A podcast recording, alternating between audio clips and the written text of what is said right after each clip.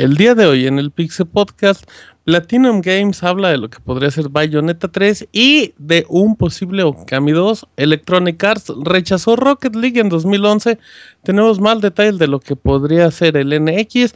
Hablaremos un poco de los juegos de Xbox Play Anywhere. Además, detalles como que Microsoft podría volver a vender sus juegos en Steam tendremos unas pequeñas conclusiones del E3 y en reseñas tenemos The Last Blade 2 por parte de Scroto y Mirror's Edge Cataclysm por parte de Isaac, además del chavita japonés, música, saludos, minuto de Fer y mucho más. Todo esto en la emisión número 278 del podcast de Pixelania. Comenzamos.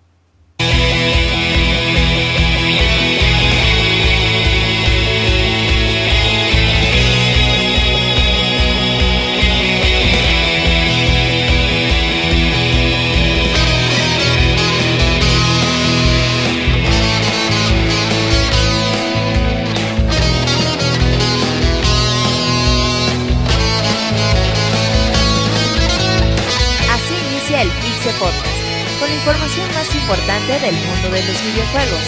Quédense y diviértanse con nosotros.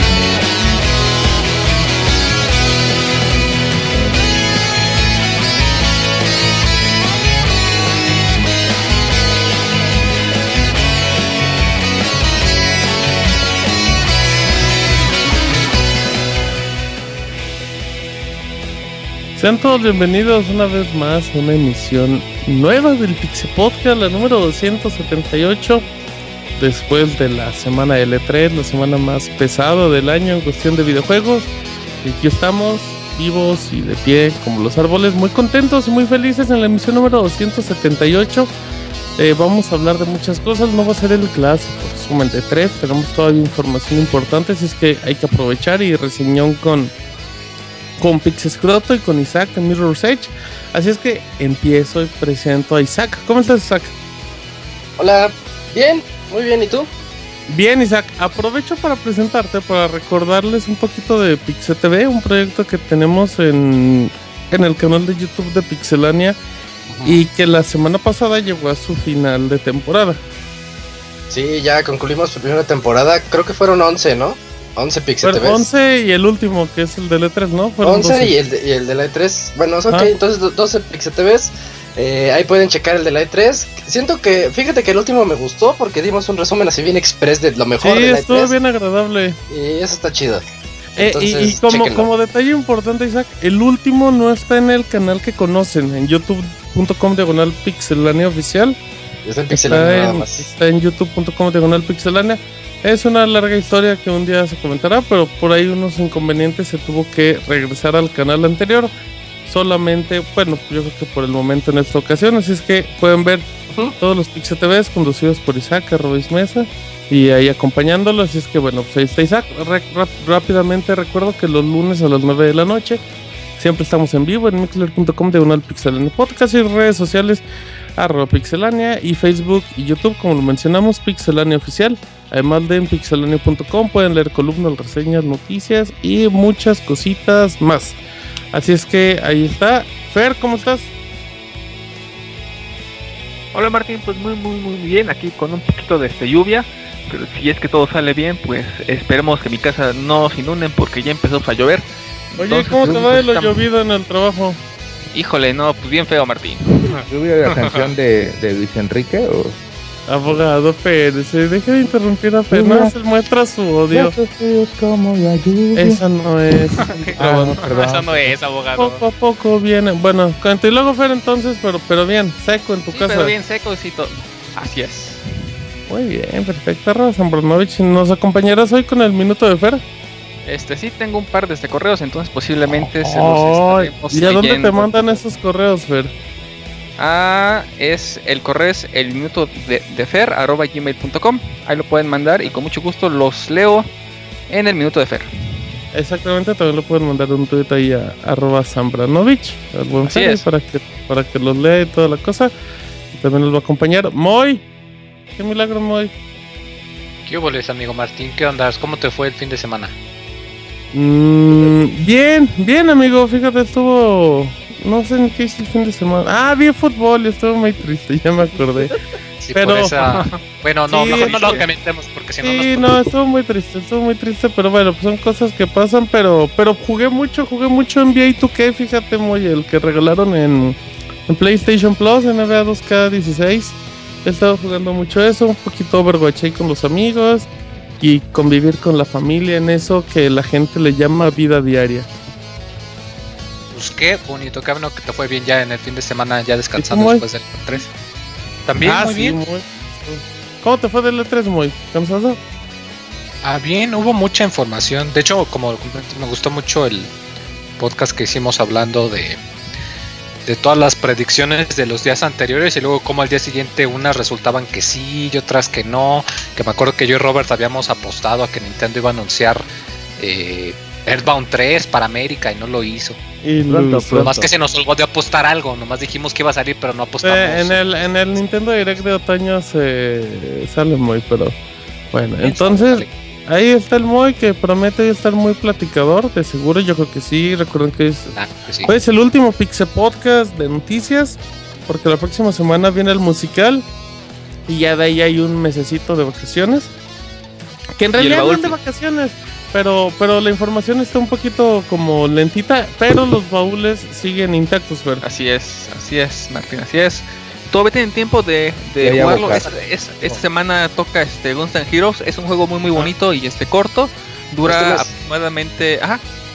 Este mes, entonces te dura como dos horas, dos horas y media. Y me parece que está en oferta en la tienda, vale cincuenta y tantos Shop, ¿no? pesos. Ajá. La 3DS, Para que ajá, todavía, creo que por hoy todavía alcanzan el Así es. descuento, si Eh. escuchan en vivo. Eh, y para el próximo mes, ¿qué hay, Fer? Para el próximo mes, que es julio, vamos a tener este podcast previo a lo que es el Evo y, y, y los este podcasts, eh, eh, bueno, el post podcast que baja, el post podcast del Evo para ver los este, resultados y de ahí regresamos hasta agosto, si mal no me equivoco. El baúl, el baúl Yo de le julio. pregunté el Ah, el baúl. baúl de julio, sí, habló de cierto. todo menos del baúl de este- julio. Que es Tiles of Fantasía, si mal no me equivoco. Ok, muy bien, perfecto. Entonces, para que lo jueguen con tiempo porque ese juego sí está medio larguito. Perfecto, ahí como les gusta, va a haber mucho podcast, así es que gracias a Fer. Y Abogator, ya ni lo voy a decir nada. ¿Cómo está Abogator? Yo, yo bien, yo solo tengo un comentario. Un comentario. Órale. Che maricón, no mames. Ay, cabrón. Eh, los, respeten a los otros Fer, del Roberto, a de sus aventuras en este Una frase épica. Quise empezar esa frase épica para. para A pues, ver, era abogado, el sin- sincronícese, ¿va? ¿Listo? ¿Cómo? ¿Cómo? Sincronícese. A ver, ahí le va. ¿Listo? Listo. A ver, presentamos a Robert no, Pixelania. no ¡Ven, ese abogado! Creo que se prepare. Despegue. Otra vez. Va, no, no. Ah, Bueno, abogado, usted presente a Robert mejor. Pues que nada, No, en el- el- en el- para el penúltimo podcast de este de esta temporada y el último podcast de noticias, como bien este nos nos habla Martín, pues les presento al buen jefe de este de este programa, el buen Robert Pixelania. Pinche maricón, no mames. Ay, cabrón. bien, Ay, muy bueno, muy bueno, Muy muy bien, bueno. muy bien, abogado. De hecho, sí, van a sacar, saquen los audios de los Rage Quit. Arroba sí, sí. Pixartura, abogator. Ahí me pueden saludar. Y Chapas para el mundo. Ahí lo pueden saludar porque es muy amable. selva siempre- locochona.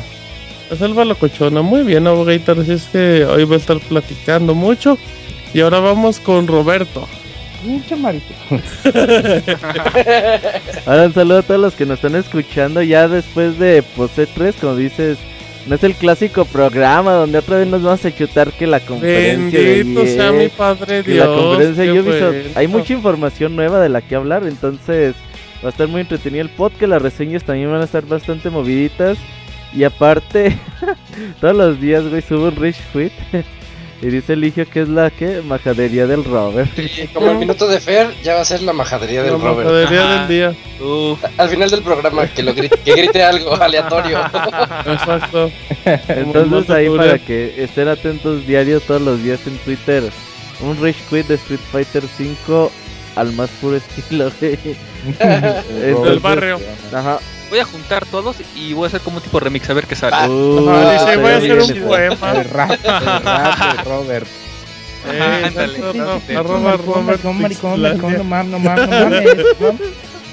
Eh, así es que ahí está el Robert Pixelania, que ahí lo pueden seguir en Twitter y también responde todo. Bueno, ya presentamos a todos, al rato llega Chavita, no vino Yuyos, le mandamos un saludo donde quiera el- que El esté. Yuyos dice que está en el el trabajo, está en el trabajo. Ah, ok, le mandamos un abrazo a Yuyos por si nos escuchan en el trabajo.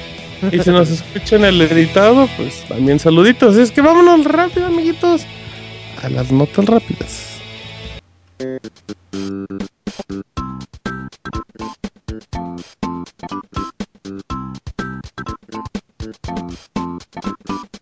La mejor información de videojuegos en pixelania.com.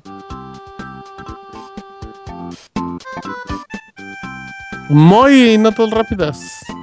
Ah, pues empezamos con que Square Enix eh, y Microsoft andan en pláticas porque eh, quieren pasar eh, su RPG Final Fantasy XIV a Xbox One. En el pasado se había planteado esta propuesta, pero tuvieron que rechazarla debido a que Microsoft exige pues que puedas suscribirte a tu servi- servicio de Gold para poder jugar juegos en línea. Algo que Sony ignora aún en PlayStation 4 eh, con este RPG. Pero parece ser que ya están más flexibles, que están más dispuestos a que los servidores hablen entre todas las consolas y de las compañías. Y pues el productor Naoki Yoshida anda viendo la posibilidad de llevarlo a la consola de la X verde. De la X verde. Muy bien, muy. Isaac. Para todos los fanáticos de esas aventuras gráficas que nos presenta Quantic Dream, eh, ya anunciaron que el papá de todos, de todos estos desarrollos, el papá de Heavy Rain y de... eh, ¿Cómo se llama? De, de Detroit, que ahora ya va, ya va a salir. Y de Beyond, Beyond, dos almas. como ¿Cuánto dicen. Beyond dos almas. de David Cage. Este, ah, ah, sí, David Cage es el creador. eh, ya nos indicó que va a salir el videojuego Indigo Prophecy, también conocido como Fahrenheit en Europa. Entonces, es algo que a mí me llama mucho la atención porque es un juego que yo quería jugar desde hace tiempo. Entonces, una remasterización de Play 2 se aproxima. Perfecto, un juego que no es tan sencillo de conseguir. Ajá. En Steam está. Este, Ah, bueno, entonces uno. yo no. Fer. No, no sé qué. Este, pues yo tengo la nota de que Fórmula 1 2016 se ha revelado la fecha de lanzamiento. El juego por el que Codemaster describe como el que más te involucra y el que jamás ha creado la franquicia por su nivel de calidad, pues eh, será eh, lanzado para PC, PlayStation 4 y Xbox One el día 19 de agosto. Muy bien, abogado Fer. Fíjate Martín que traigo buenas noticias para los poseedores de un Xbox Eh, One porque Left 4 Dead y Portal 2 van a estar disponibles gracias a la retrocompatibilidad. Eh, pues ya este, dijeron que van a estar, este, bueno, para los, los fans de Valve, pues estos juegos van a estar este, pues, disponibles. Y en dado caso de que esos no les guste, pues también van a tener juegos como Flashback, Ba- este, Babel Ring, no, Babel Rising, eh, Branch Challenge a partir del día de hoy. Entonces ya pueden agregar esos juegos a su colección. Perfecto, Fer, muy amable. Eh, les comentamos un poquito del demo de Monster Hunter Generation que ya tiene fecha. Eh, se va a encontrar disponible a partir de todos. eh, lo van a poder descargar desde el 30 de junio de manera gratuita. Pero si ya les urge probarlo, lo pueden comprar por medio del Humble Bundle, nada más pagando 4 dólares. Les dan pura basura y el código de Monster Hunter Generation. Así es que bueno, pues si, si ya le traen muchas ganas, pueden pagar faltando unos 10 días o simplemente esperarse como la gente normal. Recordando que el juego llegaría el 15 de julio, así es que todavía le falta poquito. Roberto, Fíjate que Ubisoft cumple 30 años y van a regalar 30 juegos por medio de Ubiplay en PC. Cada mes van a regalar un juego diferente. Este mes le toca Príncipe de Persia, Las Arenas del Tiempo. Así para los que tengan PC y quieran disfrutar estos juegos gratis una vez al mes, entren a Ubiplay.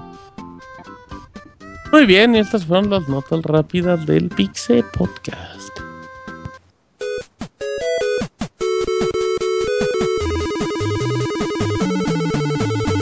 En Twitter para estar informado minuto a minuto y no perder detalle de todos los videojuegos. Twitter.com Diagonal Pixelánea.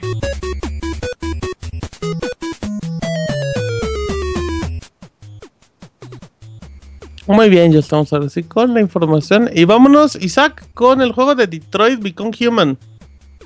En la E3 tuvimos chance de ver el nuevo tráiler que ya platicamos eh, de su debida ocasión, que nos generaba esa incertidumbre sobre de qué realmente va a tratar el juego, porque ahora vimos a una escena de policías y ladrones donde están así como una negociación de rehenes. Y ya este David Cage nos platicó un poquito más sobre el juego, que finalmente el juego va a ser de aproximadamente entre 8 y 10 horas, algo que no sorprende a nadie. Pero lo que él dice es que va a tener demasiado replay, val- replay value. Entonces esto va en contra de lo que era Heavy Rain, porque yo recuerdo como cuando salió Heavy Rain, eh, él mismo nos dijo que la, recomendaba a la gente que nada más lo jugara una sola vez, porque esa iba a ser como tu experiencia personal. Recordemos que tiene muchas variables. Entonces, ahorita con este te dice, pero el juego tiene mucho replay value, eso significa que nosotros lo vamos a poder jugar muchas veces y sacar un montón de, tal vez de finales, o tal vez de resultados diferentes, algo que no se me hace, bueno, de hecho se me hace un poco obvio lo que él menciona, porque en el mismo tráiler se ve, así te lo quisieron vender cuando está negociando por la niñita, y que si dices una cosa, se avientan, si dices otra, sí la rescatas, y si dices otra, matas al malo. Entonces tiene Y todas esas si no opciones. dices nada, matas a la niña y al malo. Ajá, también. Y también él dijo que este es el juego más completo que hemos hecho hasta ahora. Quisimos ir más allá en las gráficas, en la narrativa y en todo lo demás. Así que, pues, es, es todo lo que tenemos por ahorita sobre Detroit Be- Become Human. No tiene fecha de salida aún. Pero, pero luce más o menos. El año Tiene pasado me pinta, hypeó tiene más. pinta de 2017, ¿no, Isaac? Finales de 2017, ajá. El, el el año pasado te hypeó más. Sa- ¿Sabes cuál? Creo que es un. Y en realidad no es un problema directamente del juego. Que, que ya no son los únicos que lo hacen. O sea, cuando tuviste Heavy Rain, pues sí era como. Pues como wow, o sea, una experiencia que no habías vivido. Pero últimamente tenemos el caso de Life is Strange. Entonces, como que ya. Como que ya hay mucha variedad. Tenemos todo lo de Telltale Games. Sí. O sea, que, que obviamente no, yo, yo lo de Telltale no lo compararía tanto como lo de, como los juegos de Quantic Dream, pero digamos que ya, ya no se ve como tan único entre el género. Sí, ya, ya no se ve como ese juego que sobresalía presentándote una narrativa diferente a la, a la moderna, ¿no? Porque es una narrativa que viene tratándose desde los 80 en los videojuegos, pero ahorita ya el estilo moderno no cualquiera y Telltales ya se aprovechó, se apoderó de ese mercado.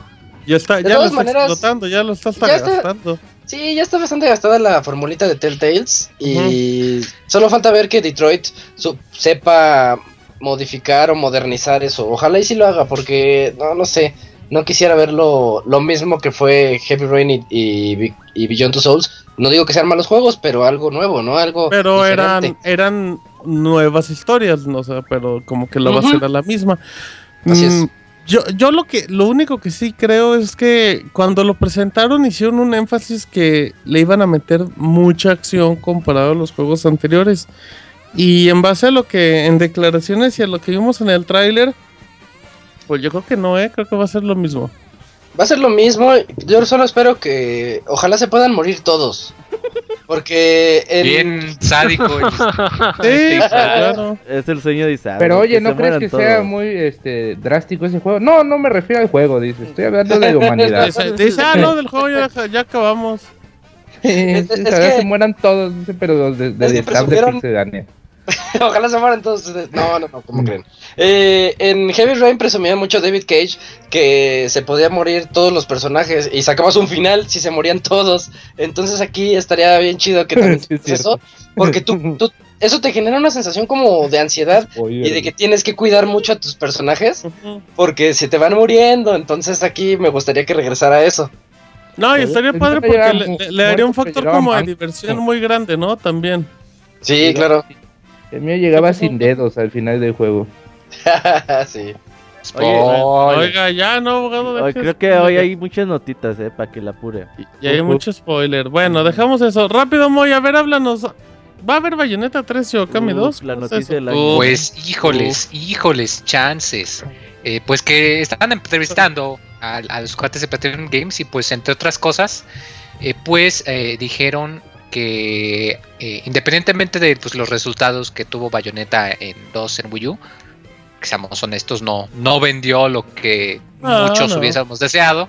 eh, que les agradaría en algún momento eh, eh, poder tener la oportunidad de hacer Bayonetta 2, o sea que les gustaría eh, pues tenerla ya, ya los planes en la mesa y no solo eso, sino que también eh, pues entrar en colaboración con Capcom para hacer una secuela a Okami.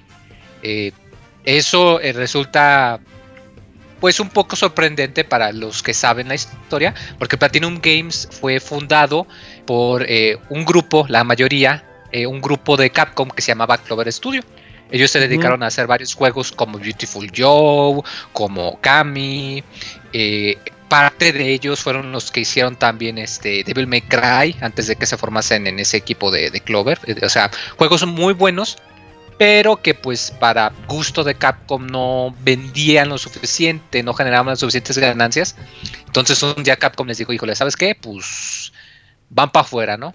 Y pues los cuates eh, crearon su propio estudio, que es ahora lo que se le llama Platinum Games. Es por eso que en sus juegos, en especial en Bayonetta, te puedes encontrar varias referencias pues a ciertos juegos o ciertas sagas de Capcom, precisamente por eso. Mm, Uno pensaría, no, pues entonces resulta que hay mala leche, como quien dice, sin albur, eh, entre las dos compañías, que pues obviamente hay, hay resentimiento, que no se llevaran bien, y sorprendentemente no, o sea, sorprendentemente el hecho de que ellos dijeran de manera pública, si Capcom nos diese la oportunidad, nos gustaría hacer una secuela Okami, puta, no, la verdad digo, ya nos escucharon eh, que acá rato lo alabamos.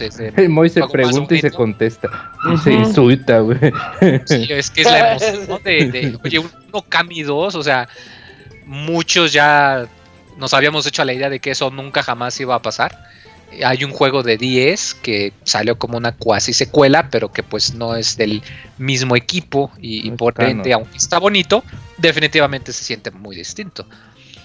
Entonces, la verdad, a mí sí me emocionó bastante la idea, como que un sueño guajiro, que eh, más ahorita, eh, si se ponen a pensar, podría pasar, pero también podría ser poco probable. ¿Por qué? Por un lado, como que Capcom ya está más dispuesto a, a como quien dice, no sé si deci- eh, outsourcing sería el término correcto, pero por ejemplo, para Street Fighter V, eh, no, no, no fue hecho exclusivamente de Capcom, sino que también otra compañía les estuvo ayudando con todo lo que tenía de programación, consultaron, eh, contrataron consultores externos y toda la cosa. O sea, Sony está- metió dinero. ahorita voy a eso precisamente, no están tan opuestos a, a, prestar su IP si creen que les puede dar ganancia. El detalle es que, como lo comentas, eh, Sony le metió mucho varo para Street Fighter V. Entonces, como que igual y ellos no están ahorita tan dispuestos a entrarle de lleno a fundar un proyecto que no sea tan necesariamente que les dé ganancia o que no sea seguro. Por ejemplo, ahí está también Dead Rising que tiene su exclusividad temporal, pero que la tiene. Y te apuesto que es porque Microsoft les tuvo que dar varo para ello. Como que también Capcom, recordemos que no le ha ido tan, tan bien. Entonces, aunque por un lado están No. más dispuestos creativamente, por otro lado como que están apostando ya de manera más segura y no tan arriesgada. Y, y no te ves tan lejos, muy simplemente Capcom tiene una exclusiva por plataforma. O sea, les tiene, tiene a lo mejor Monster Hunter con Nintendo, tiene Street Fighter con Sony, tiene Dead Rising con Microsoft, o sea, pues así. Ahora sí que, que el que dé el varo, pues con ese me voy.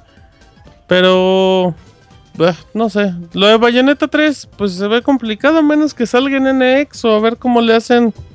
Si Menos bien otra vez financiado por Nintendo, porque Los dos salen, ¿eh?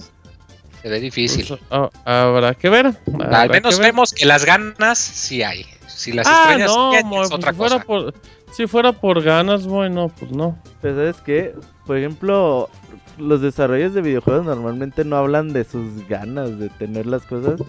Creo que ahora que se abrió a hablar, porque la gente siempre le anda preguntando de Okami, de Devil May. Cry, ajá.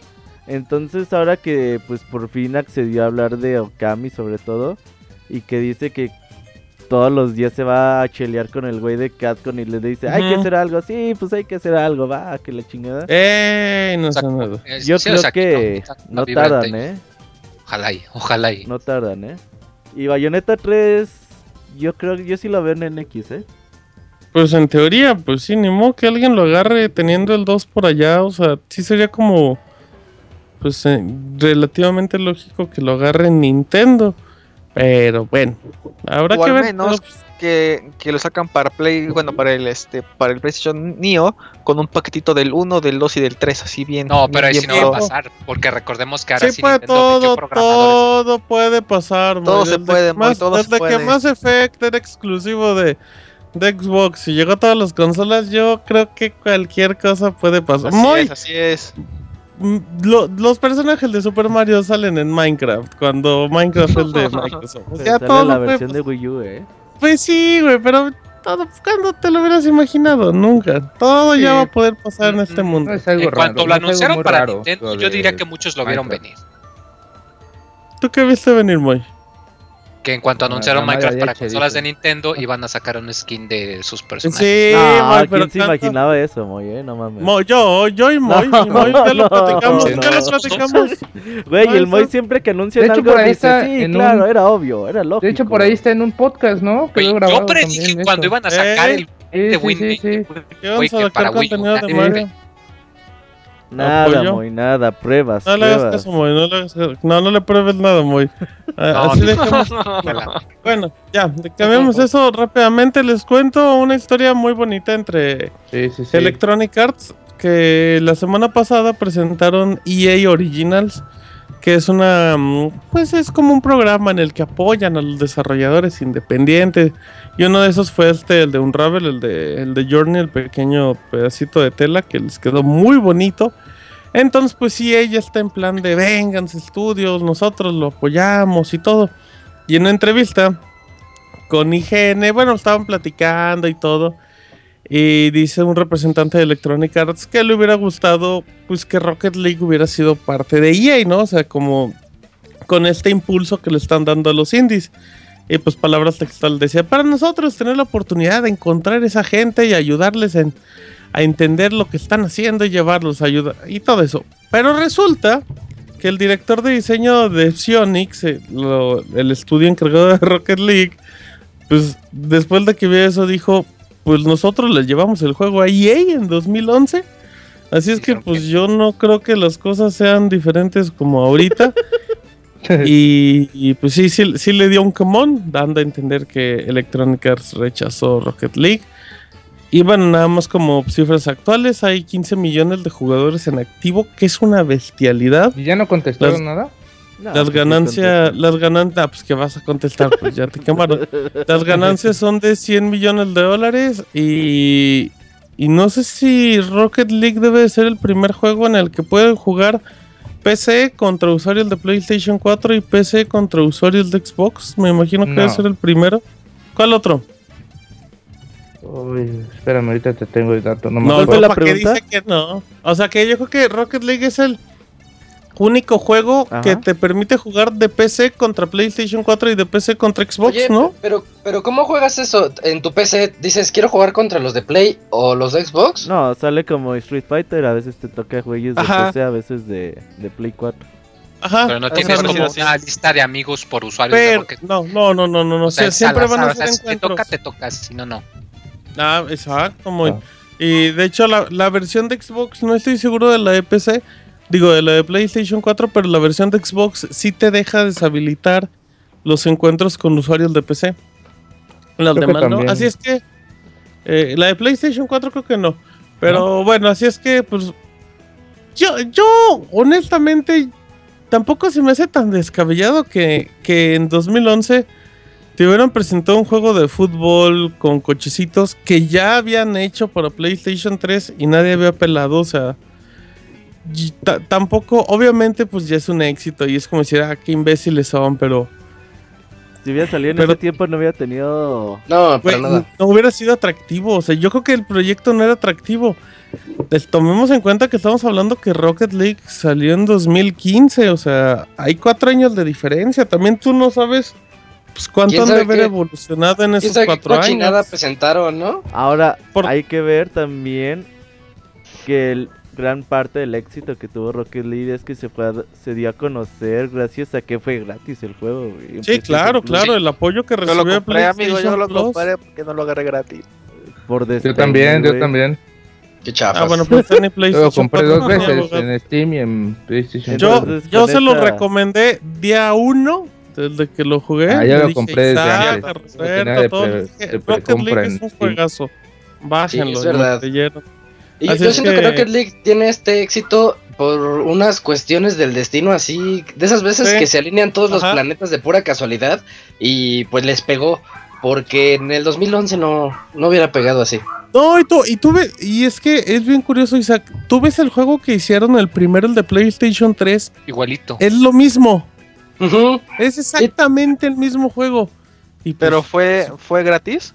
No, no. no, no. Eh, lo conocía, no, pero nadie lo eh, conocía ahí- en ese tiempo. Eh, ahí eso. O sea, sí, sí, bueno, espérame, pero una cosa es que sea gratis y otra cosa es que honestamente Rocket League es muy buen juego, o sea, está Sí. muy bien Ah, hecho, sí. está Pero muy no bien te popular así como así, güey. Pues, Pues sí, güey. Un juego indie hacerse popular de la, la noche a la mañana. Sí, no, no, no, esto- estoy de acuerdo contigo, casos, ¿eh? pero Las arenas son muy cuán- parecidas a ese juego de Sega Soccer Slam. No sé si lo jugaron Sí, alguna vez. Sí. Era- No, se no parecen. Víctor, no, déjalo, googleo. eh, Em, uno de Dreamcast luego salió en GameCube. Sí. Sí, pero, pero una también de- eso. O sea, también el hecho de que sea gratuito. ¿Cuántos casos conocemos de juegos de PlayStation Plus o de Que no Xbox Live? pegan, sí, exacto. Que la mayoría no destaca, son jueguitos indie, pues padres, pero, pero pues Rocket League ahí sigue, es que Sí, tiene su eso mérito. es cierto, sí. O sea, el juego es bueno en sí. Sí, sí, es muy bueno. Ya, ya, ya recordé el juego, abogado. Era como, como Mega Man Soccer, pero feo, ¿no? No, era ¿Cuál más decías? como. El Sega Como Soccer. Mario Strikers. Era ¿te como una siendo? especie de fútbol Ah. soccer, pero que se podían tra- taclear y golpear para alejar Sí. de la pelota. Mario Striker se basó sí. en ese juego. Sí, sí, sí, algo así Sí, era. ándale. Mm, Bueno. juego, Oye, como el Muy Wii bien. Mode, que primero se lo enseñaron a Sony y luego se lo enseñaron a Microsoft y ninguno lo Nadie quiso. Sí, esa es otra anécdota, sí, es cierto. Ajá. Bueno, pues Sí, para sí. que ellos les funcionaban los controles, ¿a quién se le iba a ocurrir esa idea locochona? Pero bueno. Fer, cuéntame la exclusiva de Dead Rising 4.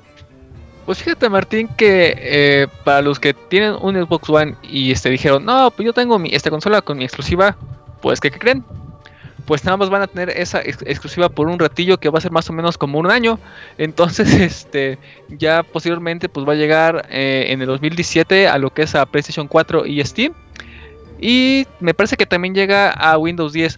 eh, en- Sí, o, Eh, sea, o sea, llega de lanzamiento en Xbox One y Windows Así 10 es. en diciembre. Así es, y ya posteriormente ya llega a Play 4 y Steam. Es algo bien, bien gracioso porque yo que sepa, no- bueno, no, no sé, este, corrígeme si estoy mal, pero no Ajá. sé si las, si los juegos pasados también llegaron a este Play 3. Bueno, Dead, Rising. Dead Rising 3 se quedó en exclusiva de consolas en Xbox, pero sí está en Steam. En ah, Steam. ok. Estás mal. Calles, Dead abogado. Rising sí llegó a PC, está en Mm. Steam. Sí, Estaba güey. ahí. Por eso. Sí, sí, Ah, por eso. chis, que no me escucharon, ¿o güey? Nomás el 2 llegó a Play 3, ¿no?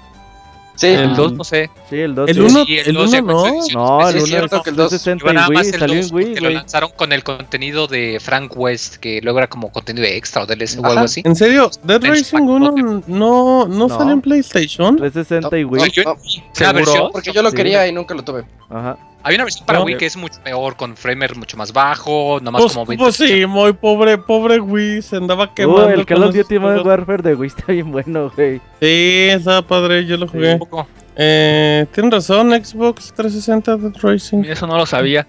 Pero pues es, es algo bueno para, bueno, bueno para Capcom porque este como saben, es- este, diciendo, no, Eh, básicamente están este, yéndose con quien le- les ofrezca dinero. Aquí yo creo que nada más este, Microsoft dijo, no, pues nada más este, un ratillo y ya para que ganes un poquito más de este dinero por otro lado, pues ya vete con las demás compañías, ¿no? Y esto es muy bueno porque para los que nada más tienen una consola o, o tienen PC, pues van a tener esa oportunidad de poder jugar este juego que se ve muy muy bueno.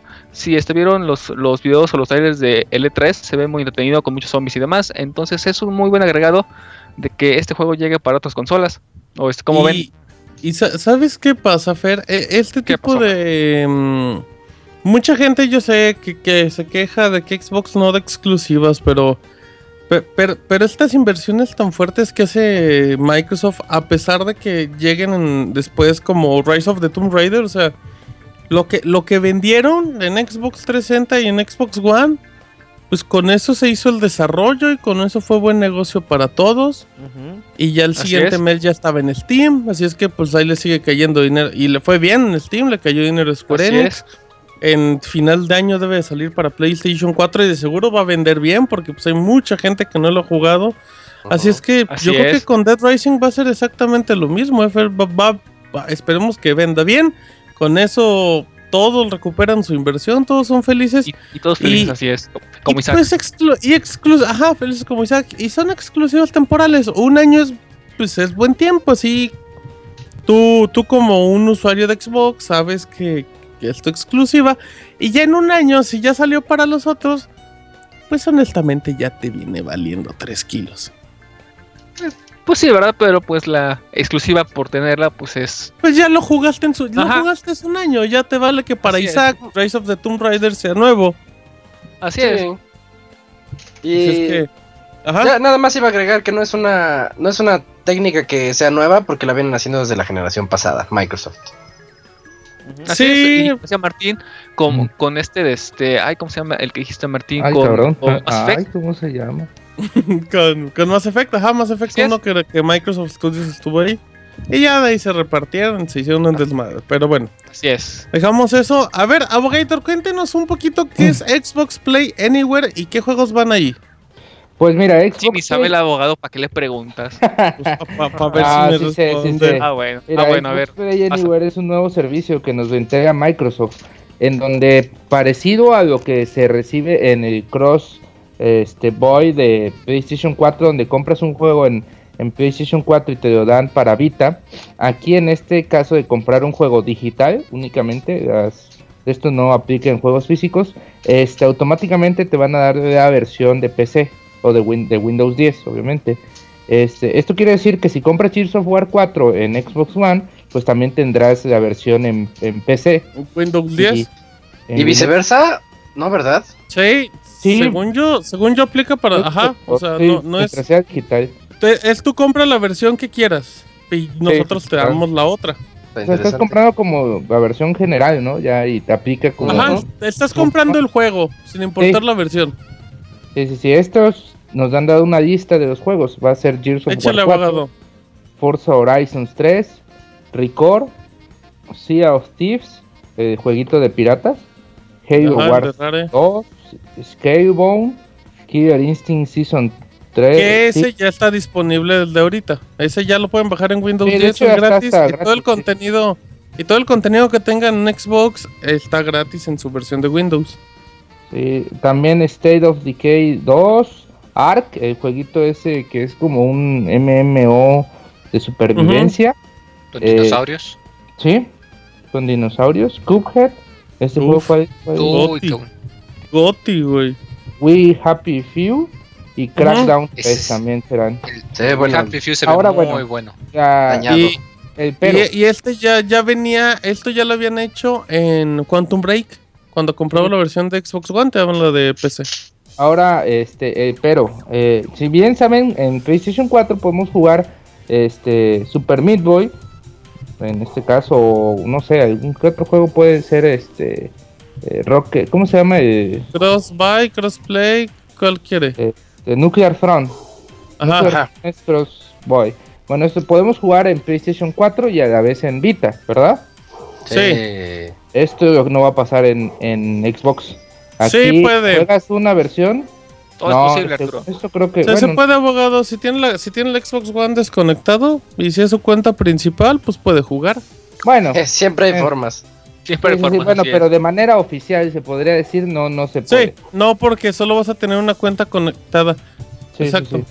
Fíjate En que esa es una buena pregunta. Nunca, nunca me he puesto a que alguien se juegue en mi PlayStation 4 con mi cuenta y en mi PlayStation Vita. Sí se puede, ¿eh? Sí, Ok. Mira, Sí, sí, Son juegos este, Como Ahora resulta que juegan Ajá, dos cosas a la vez. Son dos Muy bien. versiones distintas. Aquí se supone bien, que ¿no? es una versión.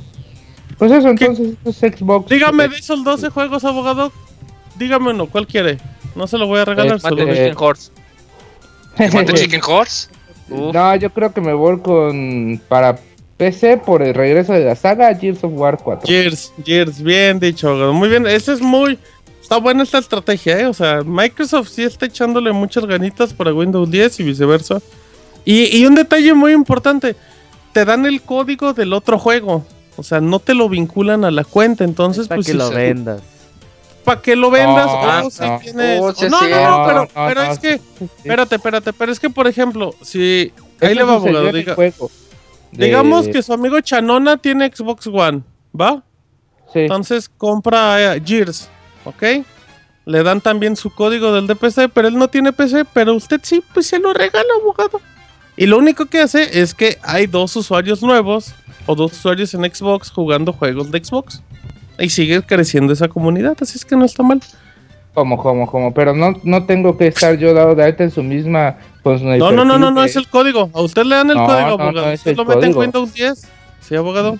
Mm, No, ¿Estás Así, seguro es, no? Quantum- no se así- era Quantum No. Break. según Quantum. Break sí, Quantum Break sí te da el Pero código, pero estos estos ya no. ¿eh? ¿Sabes por no, qué? por eso se supone que no se pueden jugar al mismo tiempo. Si no te lo darían el código también en físico. Sí, sí, ¿Quién sí, sí. chave? ¿Quién chave? No, aquí no, aquí es un sistema que vincula este Ujú. ambos juegos, por eso es como Ah, una ¿y ustedes versión. qué a- van a saber? No, no es cierto. Sí, No, no, no. no, se puede. Si no, sí, Ok. Hacemos, una. abogado. tiene- Ahorita le voy a confirmar, pero sí, a lo mejor a lo mejor yo estoy equivocado, es lo más seguro. Bueno, ya dejamos ese tema. Vámonos rápido con Roberto que nos habla del Nintendo NX y los juegos que van en 4K y todo eso. Fíjate que pues mucho se habló durante la semana pasada de el nuevo Project Scorpio de Xbox y pues la, el ausente de PlayStation 4 Neo que también se encuentra en desarrollo y que la mayoría de estas consolas pues ya se hablan en capacidades en teraflops, es decir, la capacidad que tiene en potencia la consola para pues correr lo que sea. Entonces, pues, obviamente a la hora de entrevistar a Reggie le preguntan, oye, ¿y el Nintendo NX qué pedo con sus teraflops? Entonces, pues Reggie aplica la de, no, pues, ¿sabes qué? La verdad es que el Nintendo NX no, no, No se trata de, de teraflops. eh, se trata de los juegos, lo que han contestado desde que yo recuerdo, desde del GameCube. Sí. Y eh, básicamente ya cuando te contestan eso es que sabes que la consola pues mm, la potencia digamos que quién sabe cómo esté. Muchos dicen que estará cercana entre un Xbox One y un PlayStation 4. Pero pues hasta ahora no, no se conoce bien a detalle qué potencia tendría la consola. Ahora bien, eh, habría que esperar todavía un tiempo prudente para esto, pero ojalá y que pues no se quede tan atrás la consola gráficamente. Es complicado porque ahora que Microsoft y Sony van a sacar sus nuevas consolas y tú ya tienes una en camino, tampoco es decir, ah, pues vamos a ponerle más cosas para que esté al, día. No sé si... Porque no nomás es ponerle, porque todo eso afecta los costos de desarrollo, los costos final de la consola. Y hay que ver también qué precio final va a tener los, el Xbox One y el PlayStation 4. eh, que me imagino que será cercano a los 500 dólares. Así Ajá. que hay que estar al pendiente de eso. Pero sí, básicamente la respuesta que Nintendo lleva diciendo desde el GameCube. Y es raro porque el GameCube ser una consola más poderosa que el PlayStation 2 en términos generales. Pero ya desde Es como- decían eso. Es como la mamá que tiene al niño todo feo y dice, no, pero lo importante es lo que llevan dentro. Y ahí es un niño todo... todo mal. Pues, Oh, ver sí, hoy sí es cierto, iba a decir algo Pero- súper feo. Pero con ¿Que mucha mamá- personalidad, ¿La ¿no? mamá está caña? ¿O qué ibas a decir? Que, qué bueno que no está el Yuyos. Pero, ajá, es como, mi hijo está feo, pero, pero ah, qué ganas le echa. No, pues muy bien. Sí, no, pues a- a- habrá que ver todo el desmadre de NX. ¿Qué mal, Roberto? No, pues básicamente fue lo que dijo Reggie. Y además, pues Take Two, eh, empresa padre de 2K Games y Rockstar, pues dice que él siempre está muy interesado en lo que, han- que hace Nintendo, que la, el NX será una consola muy emocionante y que ellos están atentos para ver qué, qué pudiera ocurrir en la consola en el futuro. Eh, Take Two, que nos quedó de ver sus sorpresas de 3, güey. ¿Qué, qué Mm, anunció puede, puede 2K ser, Games ¿eh? en el E3? Nada. Pues nada más tráiler de. Mafia, ¿no? Sí, no, pero anuncio Ni nada. Bioshock Collection. Esperamos ese Nada, eh. Bioshock Collection desde hace mucho. Ese yo sí lo quiero. Y, y lo de Rockstar, el tiempo nos dirá si era o no cierto el rumor que Yo creo que mencionamos sí, en el ¿eh? último podcast del E3. Y yo Ajá. también creo que sí. Entonces, pues bueno, eh, normalmente los desarrolladores de videojuegos, cada, cuando les preguntan sobre Nintendo, todos hablan muy bien. Pero a la hora de apoyar, nadie te dice, no, es pues. Ey, No, pues Güey, es que, dile- pues es que hay que hablar bien, hay que hablar bien de ellos, pues por, por si de repente le pegan. Sí, o pues, sea, oye, yo siempre que, te como que lo dejan ahí, pues, para que se No, acuerden. Como EA, ¿no? Que cada que sale una consola de Nintendo dice, sí, claro, este, esta consola Ya, sí, y vamos les a apoyar mis con muchos juegos.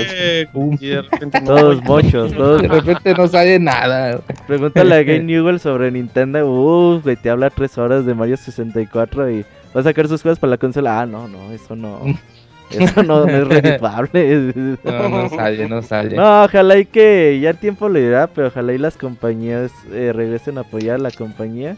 Creo que sería beneficioso para todo el A mundo. todos. Así Sí. como hablábamos de Xbox y Windows, es importante que, que toda la gente pueda jugar una gran parte de los títulos.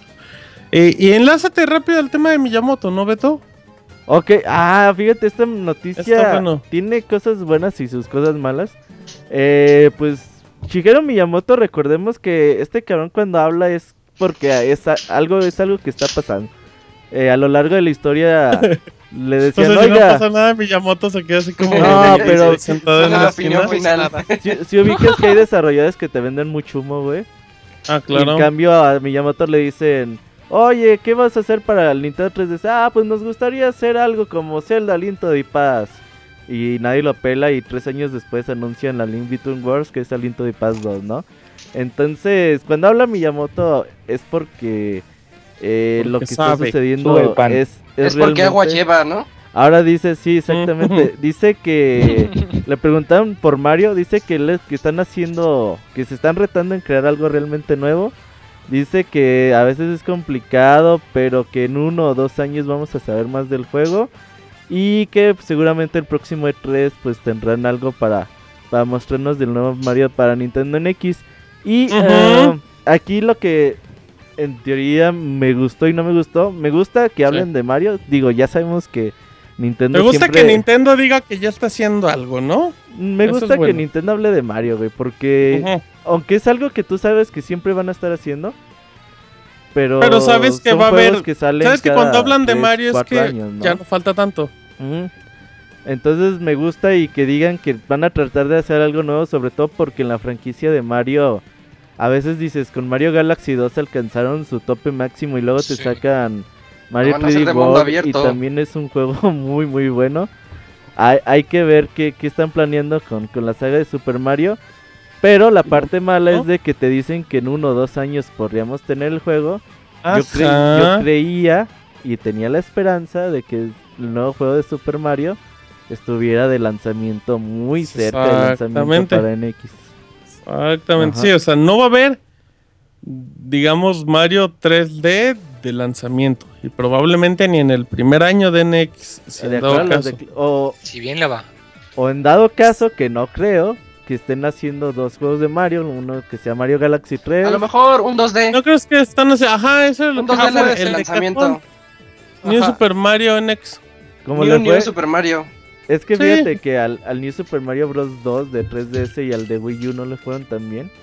Pues no, pero, pero, aún así no les, cu- no les ¿eh? cuesta nada y generan aunque sea poquitas ventas. Pues sabe, No. ojalá y que se animen a hacer el Mario Galaxy 3 y ya que el otro equipo esté haciendo el nuevo juego de Mario.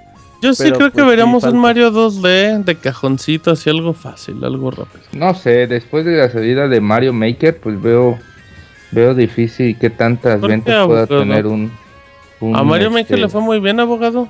No, sí, pero después de Mario Maker como este como para Pues qué ese- compraron. sí, abogado, pero es que toma en se cuenta puede que Nex en teoría va para un grupo de consola, de un grupo de gente que quiere comprar otra vez una consola de Nintendo, no Pues que solamente salga para Mario que Maker de nuevo, chingar. Sí, sí va a salir, ¿eh? Un Mario Maker 2 te lo De apuesto, hecho, aquí lo tenemos, abogado. O sea, no creemos que porque hay Mario 3D. Maker ya no es Ya. posible un juego de Mario 2D porque Sí, no, no, no, no, no. las herramientas siguen siendo limitadas para Mario Maker. Aunque suene Ajá, malo, claro. aunque suene tonto, sí son juegos totalmente diferentes Sí, sí, Mario sí. Maker y un Mario 2D. Así es que bueno, ahí está. Así es que habrá que ver qué pasa con Don Miyamoto. Abogator, regresamos otra vez con Microsoft.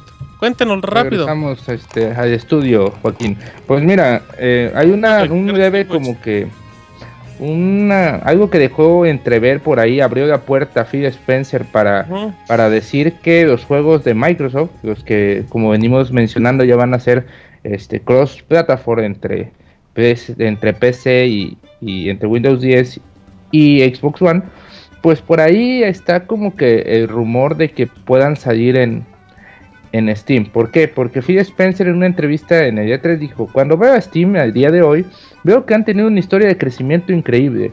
Es una gran fuerza en el mundo de los videojuegos y será aún más grande el año que viene, y lo será dentro de 5 años. Veo a Va- Valve como un intermediario importante para nosotros en Windows y son una pieza clave del éxito de los videojuegos en Windows.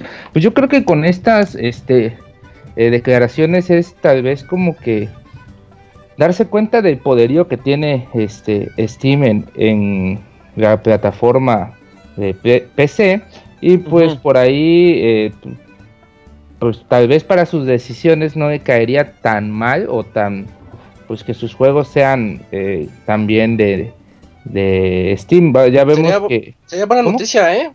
pues a mí Ah, sería ah, una excelente noticia Abogado, ¿me deja hacer una chaqueta mental? Este, Abogado. No, no, no. Me deja hacer. Ah, hacer, hacer. Güey, ¿qué, qué son esas Martín, propuestas? Disculpe, caballero, ¿me permitiría usted? Caballero, haría el favor de hacerle una chaqueta mental. Si no es mucha molestia. Oiga, ¿se puede bajar los pantalones, por favor? Hay que decirlo de manera respetuosa. Ahí le va Abogator. Y no la chaqueta mental, sino la idea.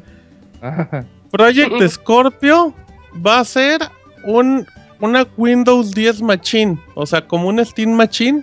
Pero va a ser como Windows 10 y va a tener Steam. y Ay, va a correr juegos de Xbox. Me gusta la idea. Eso va a ser Sí, Project Scorpio. compro, Va a ser una Steam Machine, pero con Windows, aunque tenga Steam. No, esto estaría ¿Le gusta, abogado? ¿Le gustó mi chaqueta? Recuerda que las Steam Machines tienen Windows, nada más que tienen como el no, tienen Steam. OS, ¿no? No tienen SteamOS de esto. Sí, no tienen No, Windows. Pero- puedes meter el sistema pues, operatorio que quieras. operativo. Ok, ahí está. O sea, ¿sí puedes correr Windows en Steam OS? Claro, Digo, claro. en la Steam Machine. Sí, Sí. o sea, obviamente le cambias el sistema operativo, pero sí, como una compu normal. Sí, sí, sí. O sea, y tú puedes ponerle Windows 10 a un Steam Machine porque Sí. está, está comprobado, O está como- comprobado que los juegos en Steam corren mejor en Windows 10 que en Steam OS. Sí, sí, sí, sí. pues sí, Es pues, que es una maravilla. Gracias, Bill Gates, por todo lo que nos das. pues, Em, eh, pues, si tu chaqueta este, sale cierta, este honorable caballero, pues vamos, gracias, gracias por responder la cortesía. sí, eh, pues vamos a, a tener como que una plataforma que tal vez sí haga bastante como entre a lo que sería NX y, y PlayStation 4 Neo, pero pues todo queda en rumores y por lo pronto si, si los juegos de PC a finales de año, eh, si los juegos de Microsoft salen para para Steam, pues yo creo que ahí sería una gran como un gran indicio de lo que Sí, De imagínese, abogado, que, que, que Microsoft entre sus planes malévolos acabe uniéndose con Steam y haciendo algo así. Ay, eso estaría bueno, ¿eh? Eso sí sería la onda. Estaría súper bueno para... Y para Pues allá va, porque en teoría ya con eso, para allá va. pues de hecho es algo no, que no. ¿no? ¿No se acuerda, abogado, que hace mucho habían mencionado que, que iban a... No me acuerdo si era con el PlayStation 4 con el Xbox One, pero como que querían ver si podía correr Steam o una madre así. De hecho, creo que ya por ahí habían unos como que. Ah, hay un hack, ¿no? Hay sí, un hack sí, de un hack. PlayStation 4 para jugar Bastion, creo, en Play, en, de Steam en PlayStation 4. Sí, ahí va- Solamente jala Bastion. No me la sabía. Sí. sí, sí, hay un hack. Pues Muy bien. No sé, pero yo creo que sí estaría, sería una muy buena, una muy buena idea. Yo creo que es un sueño, es un sueño húmedo de muchas, de muchos tener como que las ventajas de Steam en una consola. Y pues si eso se hace cierto, el hecho de que salgan en Steam, pues quedará a ver qué más son los planes de, de Microsoft. que cada vez va tomando como que me- al principio todo lo tiraban a pendejo a Microsoft, pero como que se ve que que en realidad tiene una idea, tiene, está Ya siguiendo. van por el dinero, bro. ya saben dónde está el dinero y ya, o sea. Saben que, la- saben que, saben que entrarle a madrazos con Sony está bien, pero estaban descuidando mucho su mercado que era el de PC. Sí, y ahorita pues ya están invirtiendo y pues eso está muy bien, Martín. Ahora que recuerdo, abogado, ahorita que leo que dice Roberto que Linux corría en cualquier plataforma, creo que al Wii le podías meter hasta Windows 98. Pero eso no tiene nada que ver. No, acordé ahorita. Y vamos a terminar antes de que llegue Pandita japonesa y otras cosas con Isaac. Sí, en continuación con lo que Robert nos andaba mencionando hace rato sobre Nintendo y del niño feo, eh, también Reggie Fils-Aimé ya anunció que Nintendo piensa que la realidad virtual todavía no es tan popular, eh, recordando lo que a ellos les pasó con lo de el Virtual Boy. Entonces voy a citar lo que él mencionó. Dice, hemos estado en la realidad virtual desde los días de Virtual Boy, ahí aplicando la de nosotros lo hicimos antes que ustedes y- y, no nos época. funcionó. Ajá, el hipsterazo. Dice, queremos estar seguros de que nuestro próximo contenido sea popular y alcanzable para las masas. Cuando la VR llegue a ese punto, podrías esperar que Nintendo estará ahí. Entonces nada más andan como de eh, cazador... eh, ¿Qué sería? Oportunistas tal vez cuando vean que sí pega en Sony y en Oculus Rift y todas las que nos vienen ahorita. Si pegan, Eh. van a decir, ya es momento de. Aunque hay algo muy curioso porque había un rumor de los mil Sí. rumores que salen todos los días de Sí. que habían dicho que la, la NX se movió de fecha de lanzamiento al 2017 porque le iban a meter su dispositivo de realidad virtual. Entonces, obviamente es un rumor, pero parece que Reggie Fields eh, eh, ya nos está diciendo que no va por ahí la cosa. Sí, no, pues que imagínate, Isaac, si, si lo que menos quieren es como broncas de, de costos con consolas para perderle, la realidad virtual es carísima. Yo creo que lo que tiene que hacer Nintendo ahorita, si van a sacar una consola, si ya nos dijeron que es un niño feo, pero con mucha personalidad, Que, lo sea, que tiene que, que hacer tenga la mejor sea- personalidad del mundo. Sí, sí, sí, no, que sea así un personaje así que, no, te imagines un, ¿qué será? Ah, no se me viene nadie a la mente, pero, ah, No se te vino ningún niño feo en la mente. ajá, un niño feo pero con personalidad, pero que, que, llegue a buen precio y que sea accesible para todos y con un catálogo así bien Ay, amplio, no. Un Timmy así retrasado, No, no, es que no es Timmy. ¿Cómo se llama el de los bastoncitos? Timmy, Jimmy, Sí, te- Eh, Jimmy. Jimmy. Ah, Jimmy, Un Jimmy. o sea, Jimmy, tiene un mucha Jimmy, ándale. personalidad. exactamente dijiste, sí, va a llegar un es Jimmy. medio feo, nomás Sí. estoy hablando de su apariencia física, pero, pe- pe- pe- pero hace bu- buenos chistes, es, es padre. Buenos Ajá, chistes. y que en South Park se rifa unas rimas bien buenas. Uy, aparte sí Uy. gor- Era el bardo, Pero- ¿no? De South Park, Sí. No mames, buenísimo. ¿Quién sabe? ¿Quién sabe? Porque eso el rumor decían de que habían retrasado en X como para agregar realidad virtual. Lo que tiene que hacer Nintendo es algo pues muy diferente, como lo hizo en su momento con el Wii, como lo hizo en su momento con el 10 y pues crea y apoyar por los juegos. Al final si las consolas, al final aunque hagan una consola muy fea, Isaac, pero si empieza a vender Ubisoft y EA se van a rebajar y van a hacer juegos por esas consolas. No Sí, sí, mames, sí. rebajar, güey. te O sea, no, no luego, luego por ellos, por ellos justamente. O sea, así de, de, ay, es que no son consolas poderosas, pero tenemos que hacerlo porque es un negocio. Pero, por ejemplo, ahí lo... En teoría que sale con el poder medio entre Play 4 y Xbox One.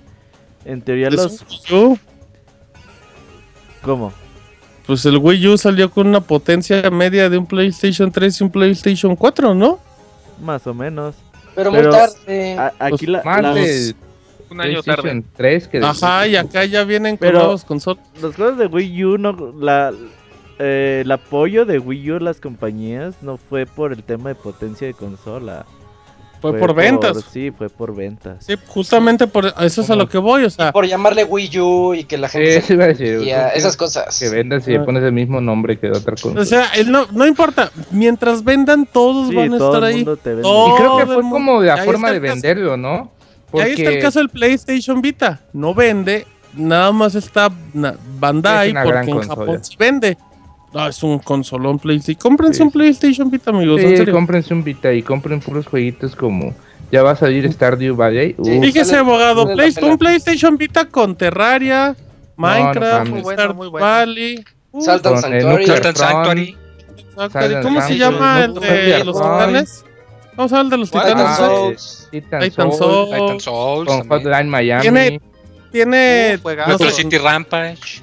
Tiene no, tiene las, sí. las aventuras gráficas estas de. En mm, Fandango, todo lo de Telltale. Fandango, Ah, el del Day una of the Tentacle. Pero bueno, estamos hablando de sí Next, tiene acabamos bastante. hablando del PlayStation Vita. Cómprense un PlayStation Vita. Luego, luego baratos. Vale mucho la pena. Lo caro es la memoria. Pero bueno, producer, ¿qué hacemos? No, ya, chavita japonés, porque Pues, pues que entre. No ha entrado, pinche chavita. No, No, no Desde aquí por eso- No, lo que pasa es que. No, lo que pasa es que. No, no quiere. Lo dices a que ver, no me marques, quiere. mano. A ver, a ver, es que. Oye, es que el luego pandita ni ha de saber nada del E3, güey. Sí, ¿Qué es el otro día en su, en su podcast habló del hace. E3. No dijo ¿Qué ni madre. en Tokio. Que hable de lo que él quiera. Güey, siempre habla del E3. Aquí en Japón a nadie le importa el E3. y ya. No, fíjate, fíjate Siempre qué que chistoso, chavita. Escuché, escuché su último Gifocast como comercial y habla del E3 y habla del Xbox. O sea, lo menos popular en Japón. De eso quería hablar el Ah, pandita pues le gusta japonés. hablar de Xbox y decir que no vende, güey. No, y él dice que está bonito y todo y así, pero pues. El pandita es pandita y no sé por qué ahí no. No contesta, no se pone responde. vergas, eh. ¿No quieres que hablemos Ah, sí, una. da tus conclusiones de E3, ¿no? ¿Qué te pareció? A ver, Los que bueno, alcancen sí, en lo que contesta Chavita. Ok, ok, voy a dar una conclusión del E3. A mí me gustó mucho el evento. La, la mayoría de las conferencias, las conferencias del domingo no fui tan fan. Las del lunes me gustaron. Lo que presentó Nintendo también creo que hubo buenos juegos. La mayoría ya lo sabíamos, pero siempre es agradable. Chavita no contesta, pero siempre es agradable como, pues como verlos en acción. mm, Y ya nada más como para terminar, que a mí me gustó. Para mí, mi juego de tres, aunque suene super hipster, es Spider-Man de Insomniac Games. Le tengo unas ganas brutales a ese juego. Así es que bueno, pues ahí está. Pandita, No, ¿Qué onda, Carlos? Ahí está, ¿qué tranza, manos? nomás, eh. mira, nomás me di Nah, mi nada, nada. tres. Ok, em, Pandita, di, di, vamos a mi sección, una... Los aventuras del chavita japonés en japonés. ¿no? Ajá, por eso que lo diga y ya de ahí se va la cortinilla. Pandita japonés. eh, No, Adventure. O como quieran. Daibouken. Eikimasu. ¡Yeah! ¡Yeah! ¡Vamos! Pedo. Ay, excelente. Uy, Algo le metieron al pandita, venimos.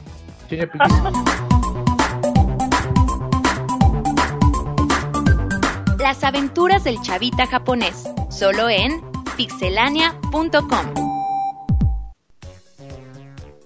Muy bien, ahora sí, pandita, sí, echaste aquel grito de, de dolor, eh. Es que me estaba ahogando con los macarons. ¿Qué tranza, Oye, chavita, ¿es cierto que Oye, los chile, japoneses como que de repente gritan así como si fueran samuráis? o- Sí, ¿por qué hacen Sí, eso? de la nada, güey. Aquí en Pero- tengo varios de esos. Ajá, dime una hacen frase común y corriente que te podrían decir. Así No, con güey, ese... deja tus frases. Hay un vato que está cambiando, ¿no? Acá, acomodando cajas o lo que quieras, ¿no? Y de repente, Ajá. ¡ah! El güey grita acá, te quedas así, ¿qué pedo? Cabrón. Yo creo que ya están tan Ajá, y lo, ve, esforzados. y- y lo voltea a ver y con un cuchillo en el pecho, ¿no? Dice, Casi, "Ay, qué casi, güey. Por ejemplo, las, las doñas de aquí de la empresa le tienen miedo al vato, güey, porque yo que ya les comenté que ese güey camina y va platicando con alguien, pero pues es acá en su casa. Ah, pero es porque está loco, chavita. Hablamos de japoneses comunes.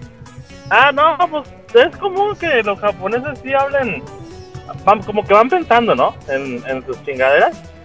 Y, pero sí no, como están bien acostumbrados en el que pues viven en su mundo nada más. Es muy común, por ejemplo, en los trenes, güey. Todos van con sus audífonos. Y si les, se les sale un grito, güey. Por ejemplo, un güey que vaya jugando, un güey que, no sé, que se le olvidó la sombrilla, güey. Que diga, ah, sí mata, pero lo dicen en voz alta y Como en los animes. güeyes- sí, o sea, los güeyes ni cuenta se dan, güey. O sea, es, pues es normal para ellos, ¿no? ¿Y tú, Sí, pues, chavita, tú no también. haces eso? O es como, por ejemplo, cuando alguien dice, y me lleva la chinga, y así. Simón, sí, haz de cuenta ah, que pinche tú en tu rollo mal. y el pinche japo acá de, ah, sí mata, y empiezan que soy la chingada, o sea, como mierda, se me olvidó. Ajá, chingada, y ¿no? empiezan a hacer un circulito al chavita y se le empiezan a acercar. Ah, muy- oye, Luego muy bien, la chavita. de. Muy buen tema, Chavita. ¿Cómo estás, mano? Le, le, le contaba a Roberto que platicaste del E3 en tu Gifocast, Chavita. Y pues nada más un poquito que, pues ya ves que yo no soy muy trucho ahí para los números. Y pues a mí no me cuadraba mucho eso que, que comentaron la vez pasada de del Xbox eh, Slim y que va a salir también el, el nuevo, el Scorpio, ¿no? Y que pues para mí se me hacía que era como una torón de riata de que pues tengan, cómprenme la nueva Slim. Los que ya tienen Xbox One y si se compran eh, Slim es una pendejada, ¿no?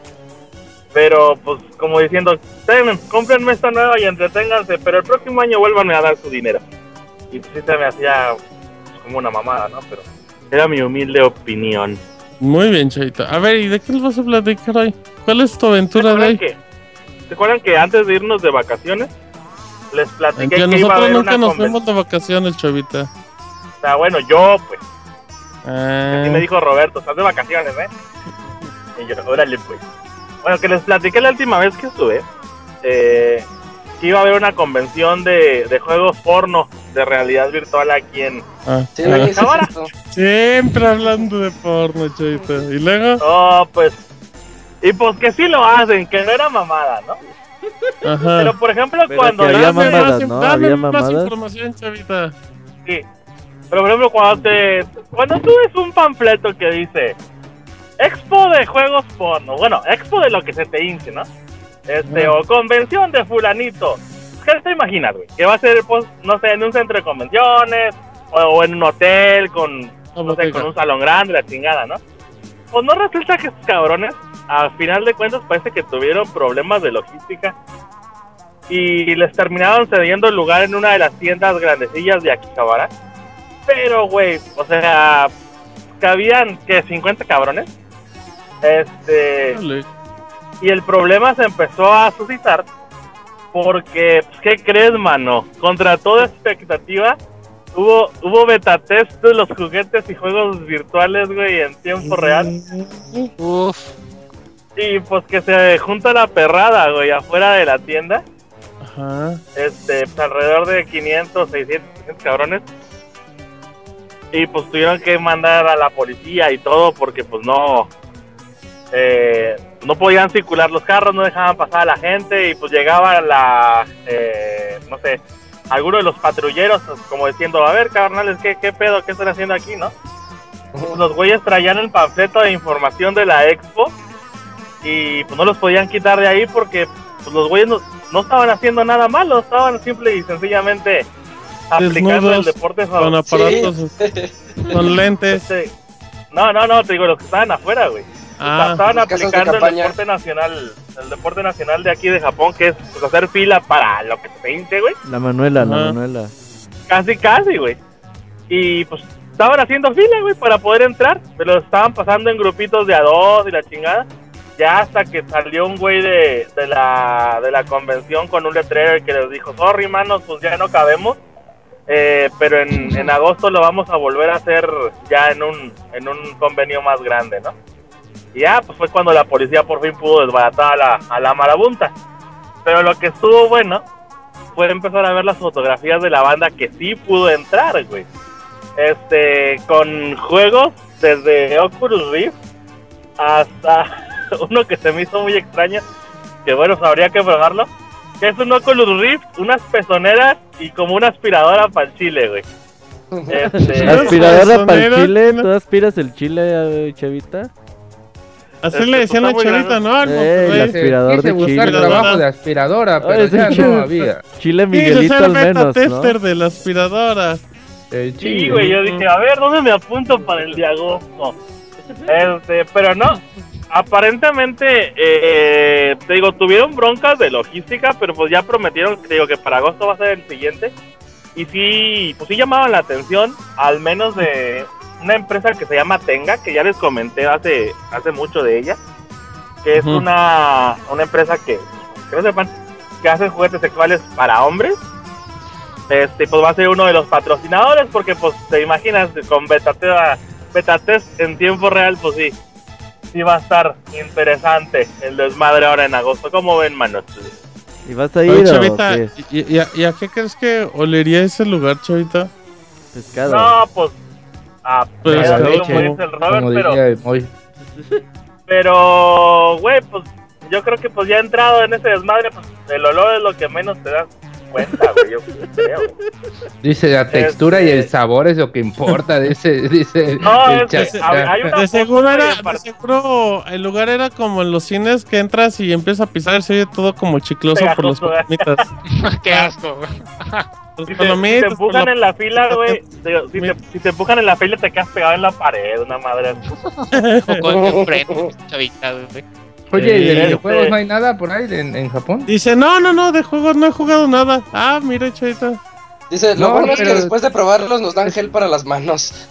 Ey, El blanco. Aguarrás, casi, casi, güey. blanco. Dice, nos dan gel para el cabello, como loco por Mari. Oye, chavita, y, y Van para adentro, dice el chavito. entonces, ¿tú fuiste a ese evento o nomás te contaron, mano? No, no, no, no, o sea, vi la nota, pero pues sí espero poder ir para, para el de agosto porque nos toca en las vacaciones de verano. Uy, Este, y pues mm, nada mejor que para tener pretexto y darse una vuelta a Kikabara, güey. ¿Cómo ves? mira, chavita, pues. Pues estuvo interesante, fíjate que se hablaste de videojuegos y porno, así es que, pues. Pues se te, se te medio justifica. Bien. Oye, Chavita, nada más una pregunta rápida. A- al japonés como que sí le emociona la realidad virtual o les vale 3 kilos de... No, no, no, fíjate, pues si quieren les comento un poquito de eso. Es que, fíjate, eh, el mercado en cuanto a este tipo de cosas, güey, no es muy diferente al de Occidente. O sea, la banda tiene expectativa. Pero la bronca que tiene aquí en Japón es que siempre ves las cinco o seis caras de siempre, güey. O sea, por ejemplo, como en México, ¿no? Que pues, la banda... A mí me voy a aventar un pinche medio gol ahí de la competencia, pero por ejemplo, ubican a Pixelania, ubican a Atomic, eh, Ujú. a Level Up. Siempre son los mismos rostros. Y aquí en Japón pues pasa lo mismo. Pero en este caso son youtubers, güey. Eh, siempre son como cinco o seis cabrones que da la casualidad que todos pertenecen a la misma empresa. Pero por ejemplo, los güeyes están haciendo transmisión en vivo en YouTube de cuando estaban, cuando liberaban las reservas del VR, güey, del PlayStation VR. Y Ujú. pues que los güeyes estaban cazando la compra en todas las tiendas habidas y por haber, güey. Te estaban diciendo en tiempo real, no mames, ya se cayó Amazon, no mames, se cayó Rakuten, no, no puede No mames, se cayó el Chavita, ayúdenlo. Casi, Se casi. le cayó el jabón, se le cayó el jabón. era Quieren en polvo. polvo. Así es que se va a tardar. Se le cayó el Miguelito, Este- el Miguelito. O sea, pues es que es como, pues, como un pixelania, pues, o sea, se crean una fama y un respeto y ya los Y demás, despeñan, eh, dice. Los demás ¿no? medios más chiquitos, pues salen, pues salen muy opacados, güey. Te digo, No siempre prestas es, atención, este chavita. ay, no, no, ¿Cómo sí, está la fíjate que situación? Hasta eso lo, la mayoría, por ejemplo, yo personalmente, la mayoría de los canales de YouTube que veo son japoneses, güey. Deberías de Este, decirnos si va a haber algún cambio de que la este de que esta eh, de videojuegos ya fue comprada por IGN. Abogado, no sabe ni por qué interrumpir. No sabe ni qué preguntar, ya, ya, No Oiga, improvise. Esta re- revista de, de videojuegos de allá de Japón muy Otaku, famosa. digo. Famitsu, Famitsu. Famitsu, Ajá. ya pues, IGN, ¿no? También. No, ¡ah! no es Kotaku, abogado. Toda Póngase vergas, abogado. Dice el Sans, es es japonés. No, Órale, es órale. por mal. ejemplo, el otro día me preguntaba Robert y varias bandas que si no reportaba nada al chido en, en Kotaku, en Kotaku, en Famitsu del E3, ¿no? Y ahí te tienen Ah. una columna bien grandota del E3. O sea, son puras notas retomadas de medios extranjeros, güey. Es lo que les comentaba, o sea, para ellos su mundito es como el Tokyo Game Show y, y dale de contar, güey. Sí, pues sí, sus juegos japoneses, ¿no? Porque pues como que el mercado de, de juegos americanos no es tan grande. También, por ejemplo, igual no es comercial, pero tú también comentabas en tu podcast que tú si quieres el PlayStation VR, ¿no? Sí, sí, yo estoy bien, eh, bien sobre. Yo hice la reserva aquí. Yo hice la reserva aquí en, en mi tienda, en mi tienda física. Pero porque pues Ajá. la banda ya me conoce, ¿no? El gerente yo le dije desde hace mucho. Ah, chavito, En cuanto-. En cuanto salga la O preventa, sea, ya sabe que eh, compro con chivos, dicen. Ya no Ándale. gente te que adelanto me hagan el descuento. Que me- Ah, ok. No, es o que sea, no pero- ente- no entendí por qué los otros apuestas- clientes. Ajá, ca- acaba, acaba, chavita, acaba, chavita. Digo, no, no entendía por qué los otros clientes se enojaban porque a mí me había costado más barato. Y les digo, es que ustedes no saben el chivo secreto. Em, entonces tú, tú, tú vas por el, tú vas por la realidad virtual, por el PlayStation 4 para no invertir en una PC, ¿no? Aunque sí invertirías en un PlayStation 4K. Así es. O sea, si de a tiro va muy pinche marranamente lento o, o culero en el PlayStation actual, que es lo que me estoy temiendo, este, pues ya, yo tengo la opción. Aquí en Japón sí es muy, muy fácil.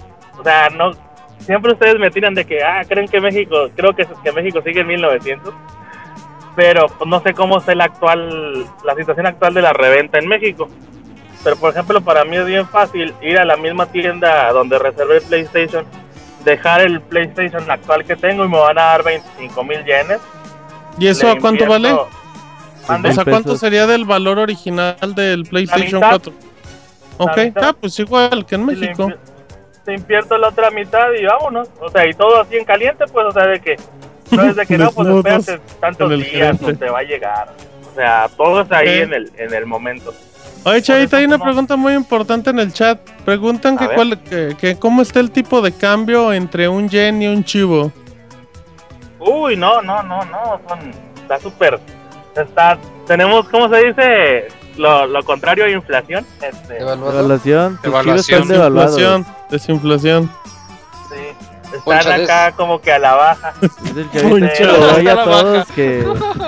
El chavito está a la baja. porque son chivos, you know? muy bien, Chavita, pues fíjate que. Pues muy interesante, como siempre, tu sección y muy valiosos los datos que le das a la gente. Tú eres como los programas estos de, de History Channel, de reality shows que, que no te aportan, que son como muy interesantes y que te dan pura información que no te sirve de nada. Pero disfrutas eso. Así eres tú, Chavita. Eres como el History Channel de los videojuegos. Y es que, pues, ¿ya, ¿ya acabaste de comer, Chavita? No, pues, o sea, dejé de comer desde que estaba intentando que me marcaran, culero. ¿Y qué estabas comiendo, Chavita? Macarrones, no era broma que me estaba ahogando con los macarrones, güey. Oh, Era, era neta, Nomás con el queso. ¿cómo ves? Muy bien, Ya ahí si el, a- a- ahí si el patrón no nos regaña, no dejen de descargar el Gizucast, que está muy chido. Y si Gifu hablamos de No lo descarguen, no lo descarguen, ¿no? hable lo mismo cada semana. No, no, no, ahora hablamos de Shen Long, que esa fue la parte favorita del abogado, él me dijo. Sí, le gusta Chinlong, sí. Ajá, por largo. Ajra Em, muy bien, el Gifucast, eh, Gifucast en iTunes y Gifucast TV en YouTube, ¿verdad, Chavita? En Y YouTube. Gifucast en Twitter. No lo vean, muy aburrido. Así es, mano. Ahí le mandamos siempre saludos al buen Robert y a Pixelania, para que no se amargue. Uy, muy bien. Así que pues ya saben, manos. Los queremos No, pues- mucho, mucho y nos gusta estar aquí. Así que pues ahí nos vemos. La Pues, chavita, ahora ya sí ya son llorando. vacaciones, eh. Chavita, Chavita. pues sí, ya vete despidiendo, Chavita, eh, porque igual y Hasta ya el- no regresas para la nueva. Ey, va a haber cambios, va a haber cambios. El abogado peligra, Chavita Ey. peligra. Ah, Sí. pues nosotros todavía no llegamos a niveles tan chafas como aquel. Y él duró más. Ese es un gran argumento, eh, ese es un gran argumento. Bueno, pues, Pues te pues diré, Chavita, te gracias, diré. Chavita. Es que, Eh, 22 de agosto, Chavita, eh. Es que aquella andaba dando a. Roberto. Dos mesesotes sin las aventuras del chavita japonés. Ah, Debes de tener la mejor aventura del chavita japonés el Regresando. 22 de agosto, ¿eh? Es mucho tiempo. Va, va a decir, pues no he hecho nada, manos. Fíjense que el trabajo... Me la pasé en la casa rascándome los huevos. Fíjense que aquí a la vuelta de mi casa hubo un choque hace, un, hace 15 Un días. Pero no lo vi, me lo Pero no contaron. lo vi, me lo contaron. Era un carrito con una moto. Pasó el camioncito de los poblanos con sus camotes. Uf, uf. Muy bien, chavita, pues muchísimas gracias. Te deseamos felices vacaciones y, y gran trabajo en esta temporadita del Pixel Podcast. No, pues igualmente, hermanos, y muchas gracias por la oportunidad. Y pues ahí nos vemos después de las vacas. Sale, Estén bien. Cuídate, Hay que chavita. se vaya al, al tepetongo japonés, el chavita. Bye, chavita. Que vaya a ver a Keiko. Bye. Oye, anda la Kiko japonés, uff. Vámonos a canción y ya venimos. Pixel Podcast número 278.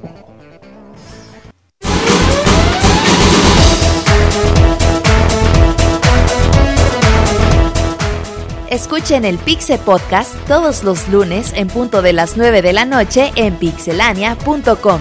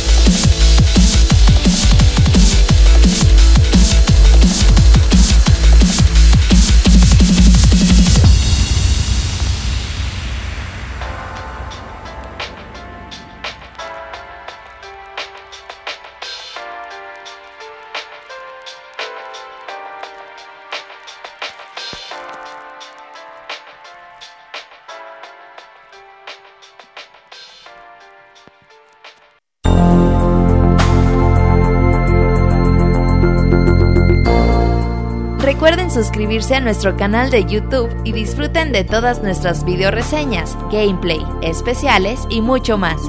youtube.com diagonal pixelánea oficial.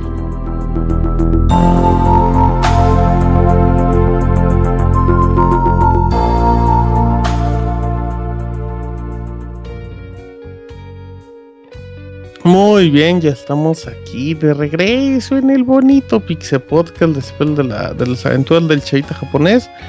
Aprovecho nuevamente para recordarles que este es el último Pixel Podcast de la temporada de noticias. La próxima, la próxima semana viene el musical, además del baúl de los pixeles para cerrar el mes. Y la fecha en la que regresan es el 22 de agosto, en el que regresamos, mejor dicho. Así es que para que le recuerden a Robert cuando regrese el El que me pregunte bloqueo a la chingada. Oye, eh, vamos a tener podcast intermedios en julio, eh, para que no crean que es descanso así. Ah, va a estar el show de la B, ¿no? Sí, dos podcasts de Evo, previo y post y Va a estar el- mi amigo el mayonesita.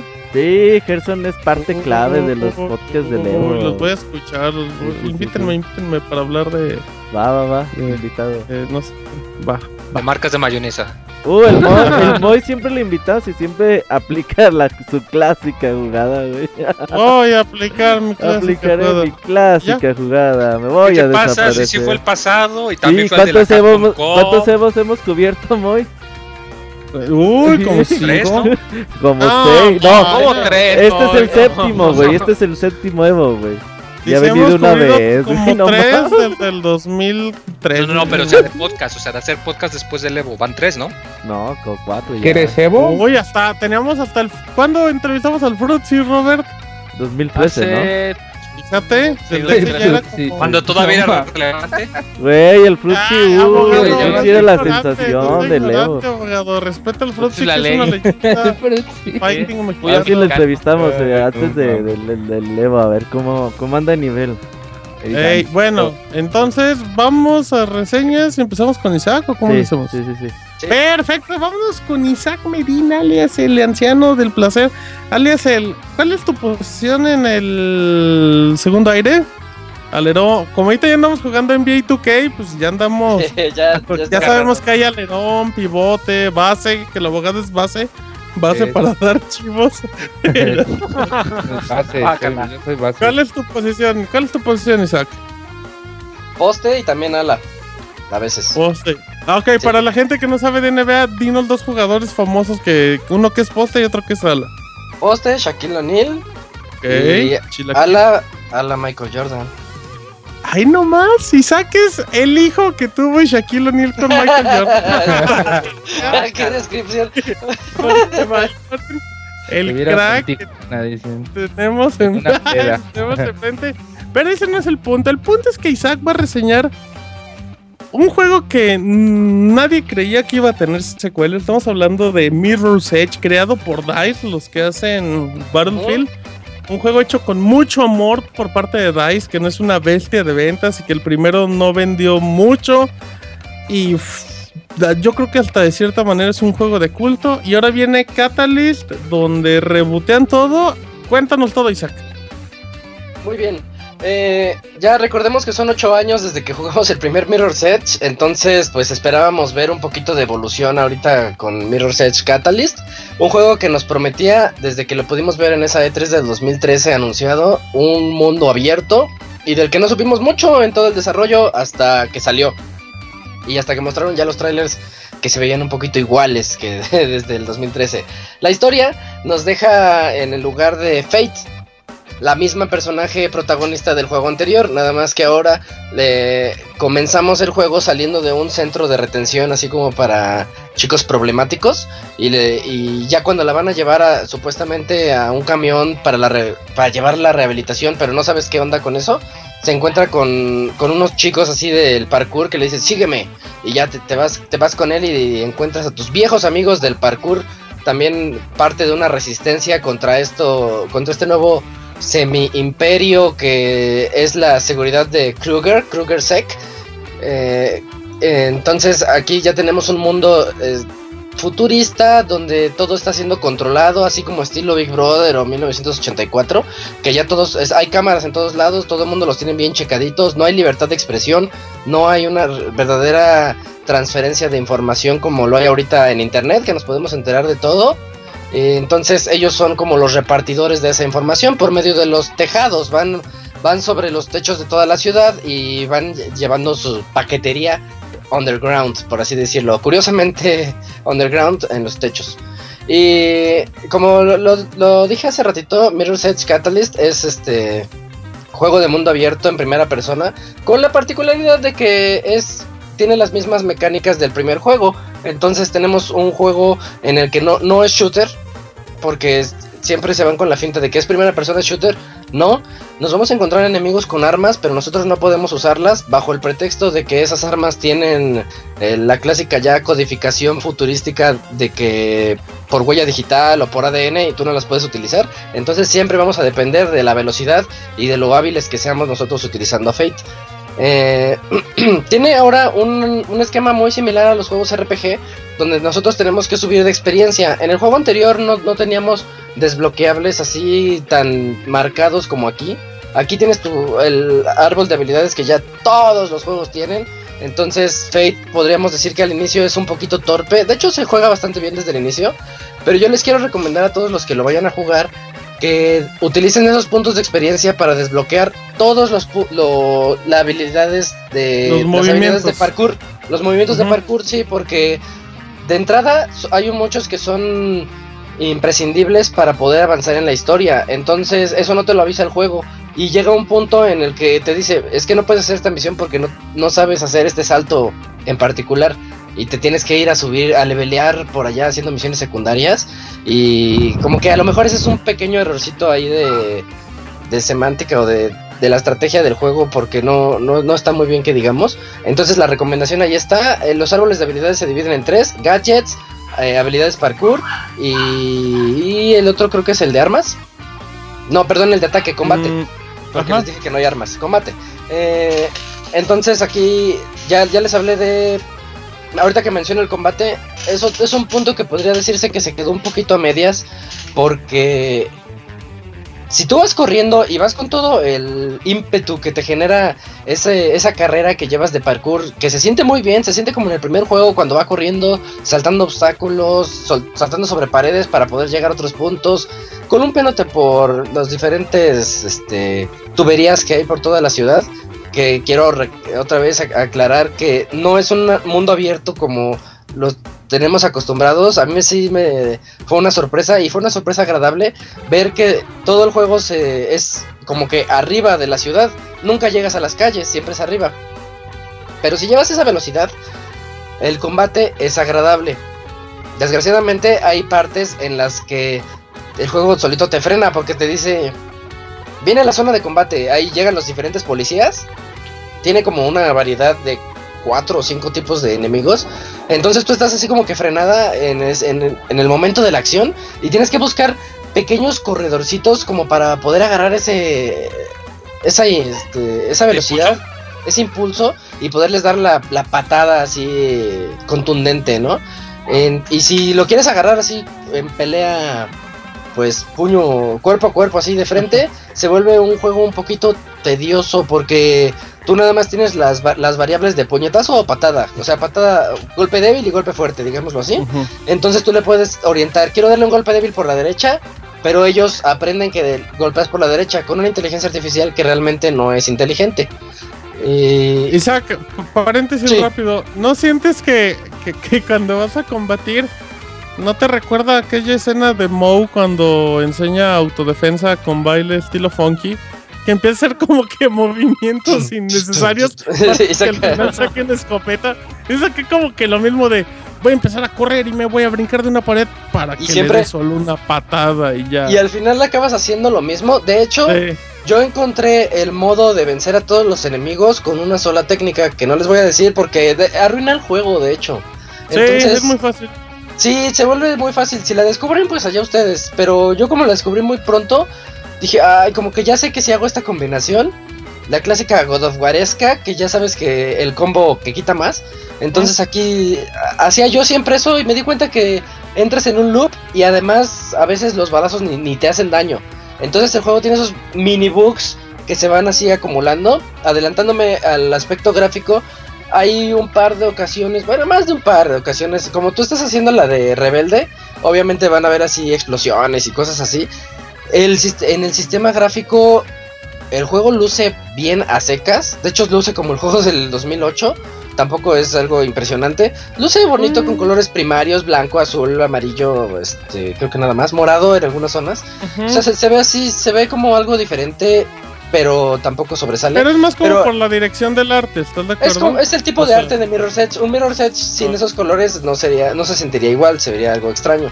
Pero lo que voy es que cuando hay esas escenas de explosiones y de acción, hay una parte en la que explota, imagínate que explota una sala y tú ves cómo todo se destruye y lo estás viendo, lo estás presenciando en primera persona. Y de repente giras hacia la derecha, vuelves a girar a la sala y ya está todo como nuevo. Eso- ese tipo de errores ocurren en Mirror's Edge Catalyst.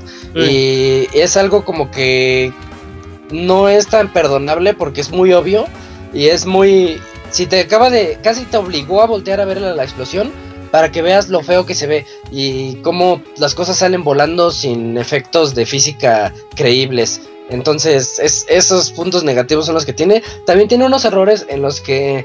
Es que siempre vas muy rápido. El juego, lo que tiene de bueno es que siempre vas rapidísimo y si eres bueno con los controles, porque sé que hay gente a la que lo puede marear, porque sí puede, como estás gire y gire y haciendo parkour y todo eso, este, sí, sí puede marear a alguien.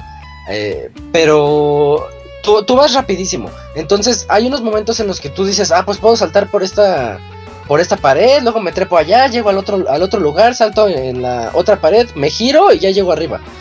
Y cuando tú ya, tú ya lo hiciste todo mentalmente, y cuando lo estás haciendo ya en la práctica, te das cuenta de que al saltar en una pared, como que la atravesaste. O sea, pero tampoco es que ocurra siempre, ¿eh? No es algo que ocurra siempre, pero sí me llegó a pasar dos a o tres veces. pasó, fíjate. Es que sí, a mí, a mí se me pasó dos veces cuando me puse a explorar un buen. Porque ahorita que mencioné la exploración, el juego, como es de mundo abierto, pues aplicaron la de métele un montón de coleccionables así ahí a lo tonto. Y también unas misiones secundarias que consisten básicamente en ir a contrarreloj. De un punto A a un punto A. siempre decimos algo de los, de los mundos abiertos y es que no queremos misiones de recadero. Y este es un juego que se trata de que tú eres una recadera, Fate. Entonces las misiones secundarias son precisamente eso, hacer un recadero, nada más ir contra el reloj de un punto A a un punto B y lo más rápido que puedas encontrándote las mejores rutas y venciendo a tus amigos o a, o a desconocidos. Están bien las misiones secundarias, a mí me gustaron al inicio, pero después como cuando ya te, das- te percatas de que estás haciendo la, la misma mecánica una y otra y otra vez, ya es cuando dices, ah, ya mejor ahí, ahí la dejo. Eh, tiene un factor Pero no, importante. no, sí. no sientes, Isaac, rápido, perdón, que, que uno de los aspectos que más disfruto el de Mirror's Edge justamente es siempre andar corriendo, siempre andar Sí. haciendo parkour. Sí, o sea, sí, siempre como que mentalmente quieres llegar lo más rápido, aunque ya te sepas los caminos. Y creo que, pues, lo único que hacen esas misiones secundarias de, de recadero, que pues sí, evidentemente sí es eso, lleva acá y tienes tu contrarreloj. Pero pues, creo que al final, pues, no, no, no le puedes pedir algo diferente, ¿no? Porque es algo con lo que el, el fanático, pues, se siente satisfecho. Por lo menos yo, las las que jugaba pues sí disfrutaba porque pues justamente era eso, o sea, era irme rápido Sí, y ya. entiendo. Pero ahí te va la contraparte, Martín. Va. Yo lo que noto aquí es que, por ejemplo, el primero era un juego muy scripteado. La ruta ya era la, la, la misma ruta era la que íbamos a, to- a- a hacer Sí. todos los jugadores. Entonces, eso invitaba, en aquel entonces no existía, pero eso invitaba a que hubiera un, un reto contratiempo, ¿no? Si todos van a recorrer la misma ruta y hacer las mismas técnicas, pues a ver quién las hace de la mejor manera. Y aquí, como te da el mundo abierto, cada quien puede agarrar la ruta que quiere. Y el reto es bueno. El reto es muy pero, bueno. pero y- sigue siendo un reto muy atractivo, ¿no? O sea, es justamente llega al punto A, punto B, pero vete por donde quieras, o sea, Las no- primeras horas, ¿eh? Porque también no. Ya des- después de un buen rato haciéndolas. Porque sí lo llenaron así como que a lo tonto, ¿no? Me hubiera gustado más variedad en las misiones secundarias. Porque me puedes decir que hay unas misiones secundarias de hackear los nodos de Kruger Sec. donde tienes que, como que rompes unas este, atalayas y te echas a correr porque todos te están buscando estilo GTA. Sí. Y, y también están las otras de que te dicen, oye, entrega este paquete al otro lado, pero es emergencia. Oye, búscame unas palomas, medicinas". ¿no? Literal. También hay, hay unas así que No son de Costa Rica, no, no son de Costa Rica, son otro tipo de palomas. de la ciudad de cristal. Ajá. Eh, entonces, este. Pero todas las misiones secundarias que, que yo llegué a ver, dije, todas estas es lo mismo, nada más me lo están disfrazando una y otra vez.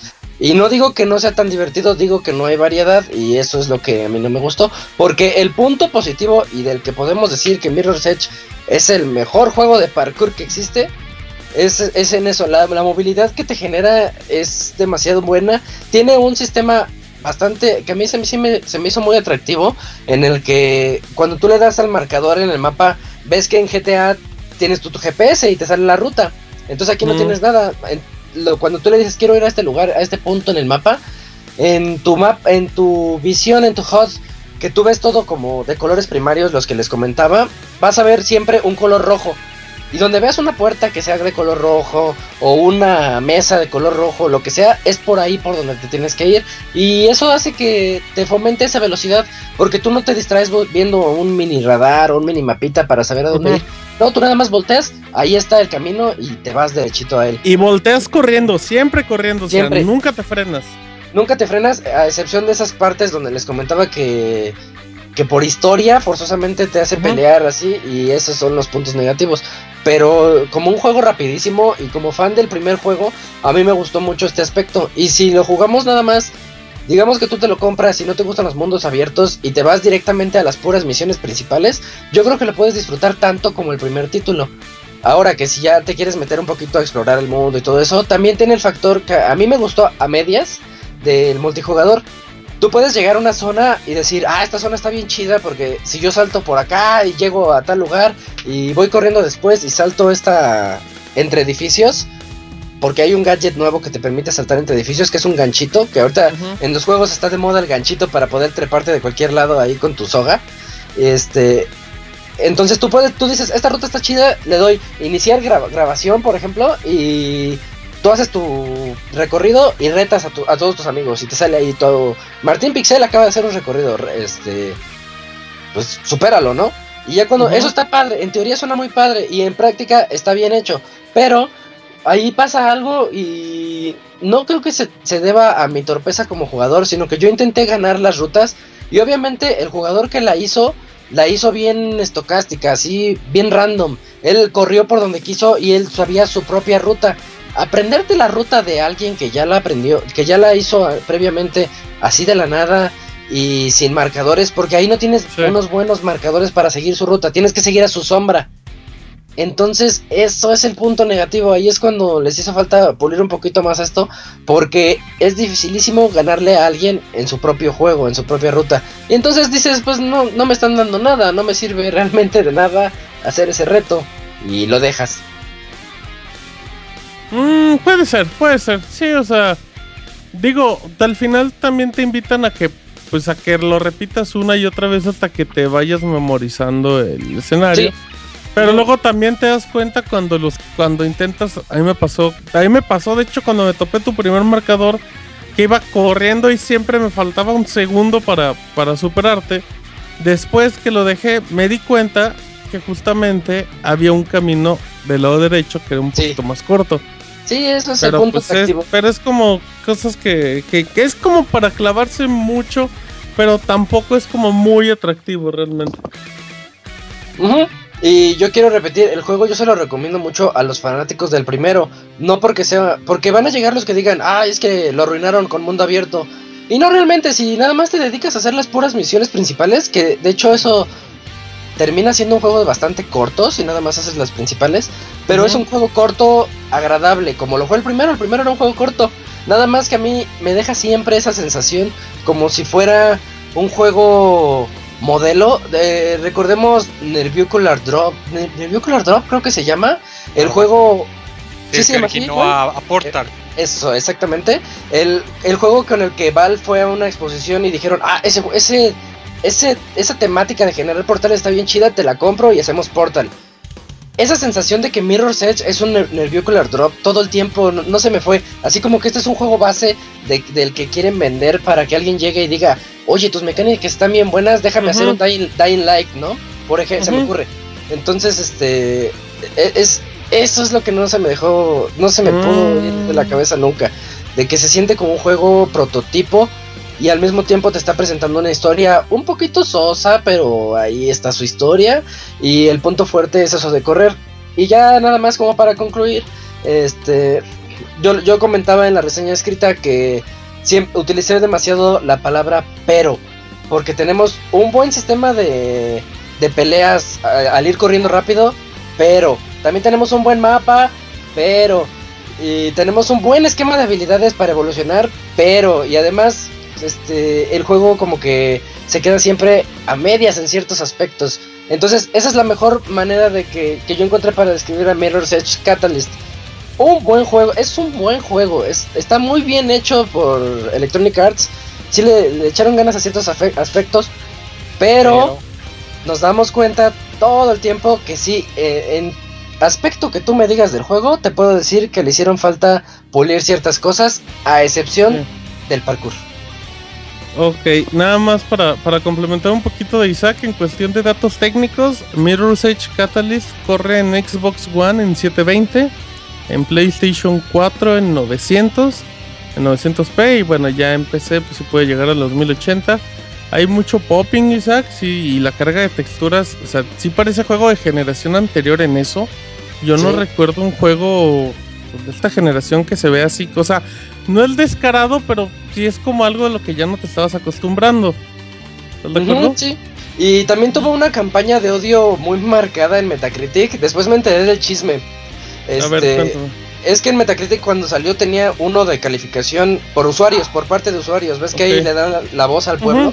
Y pues ya sabes que siempre llegan los troles. Y, pero se me hacía muy raro. Ya, ya investigué. Hay una feminista muy famosa que tiene un blog. Mm, y que, y que se, de- se da a odiar demasiado entre tanto Sí, entre hombres y mujeres porque a veces es muy radical Eh, y es y había un rumor de que ella trabajó en el diseño de la historia y del personaje de Fate sí. para decir cómo quería que fuera una mujer en los videojuegos entonces este los unos usuarios de Reddit porque en Reddit es donde todo nace hoy en día este, Ujú. hicieron boicot dijeron no entonces vamos al Metacritic a darle en la torre. Entonces ahí yo invito a la gente a que se genere un criterio un poco más amplio y lea más reseñas para que Claro. sepas si, si los juegos son para ellos o, o no son para ellos y no se basen tanto en ese tipo de cosas. Al final de cuentas, hasta Electronic Arts dijo, esta Anita no sé qué, es, es- no fue parte del desarrollo del juego. Imagínate Ujú. que Electronic Arts tuviera que decir algo así. para sí, o sea, pa- para, calmar eso, para calmar la imagen. Sí, Eh, y, y fue algo feo, porque el juego es bueno, el juego es, es un buen juego. Eh, la, Pero- la Camuy pregunta, ajá, pero desgraciadamente no vale los 1300 pesos a los que te lo están vendiendo. Pero ahorita Y ya lo lado- relajaron, ¿no? Tengo entendido que ya lo bajaron a 40 dólares, o sea, ya quitar como un tercio del precio Es, en varios es lo, lugares. es lo que iba a sí, comentar, sí, que sí, ya, que ya está bajando Sí. de precio y así vertiginosamente y esperemos que también en Play 4 El no tarde también. Sí, sí, Em, este, fue por eso ah, yo creo. eh. Hay un dato muy curioso, Isaac. Bueno, a lo mejor ese era un pensamiento mío, igual no lo compartes, pero yo cuando, cuando supe de, mi, de Mirror's Edge Catalyst y que iban a hacer el reboot del, o sea, que el primer juego lo iban a rebootear para hacer un nuevo juego, yo pensé que lo que iba a hacer EA y DICE era hacer un juego más atractivo como para las masas, alejándose un poco de, de los fans que disfrutaban mucho el primero. Sí. Pero al final el juego está hecho para fans, fíjate. O sea, es un Sí. juego hecho para fans totalmente y pues yo no yo no le veo y con la rebaja pues ya es más que obvio. Yo no le veo por dónde vayas a jalar a más gente aparte de los que compraron el primer juego. Eh, fue algo bastante extraño. Yo pensaba exactamente igual que tú porque Mm. yo tenía mucho miedo a... Bueno, yo tenía esa como reticencia a comprarlo. Yo decía, sí lo compro, no lo compro, me voy a esperar las reseñas.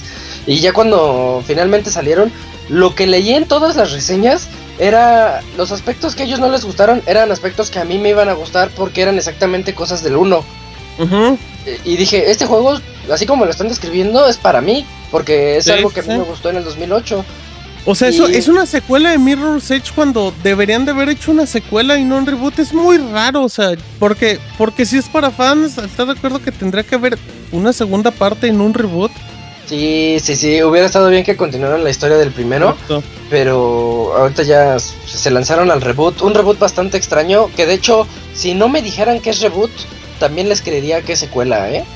O sea, no Pues es es así como... es- también estás de acuerdo que la historia nunca ha sido, no fue el punto fuerte de Mirror's Edge y de. Catalyst menos, porque la historia está, pues está muy mala, parece Tiene unos serie, giros. parece serie de acción de Fox.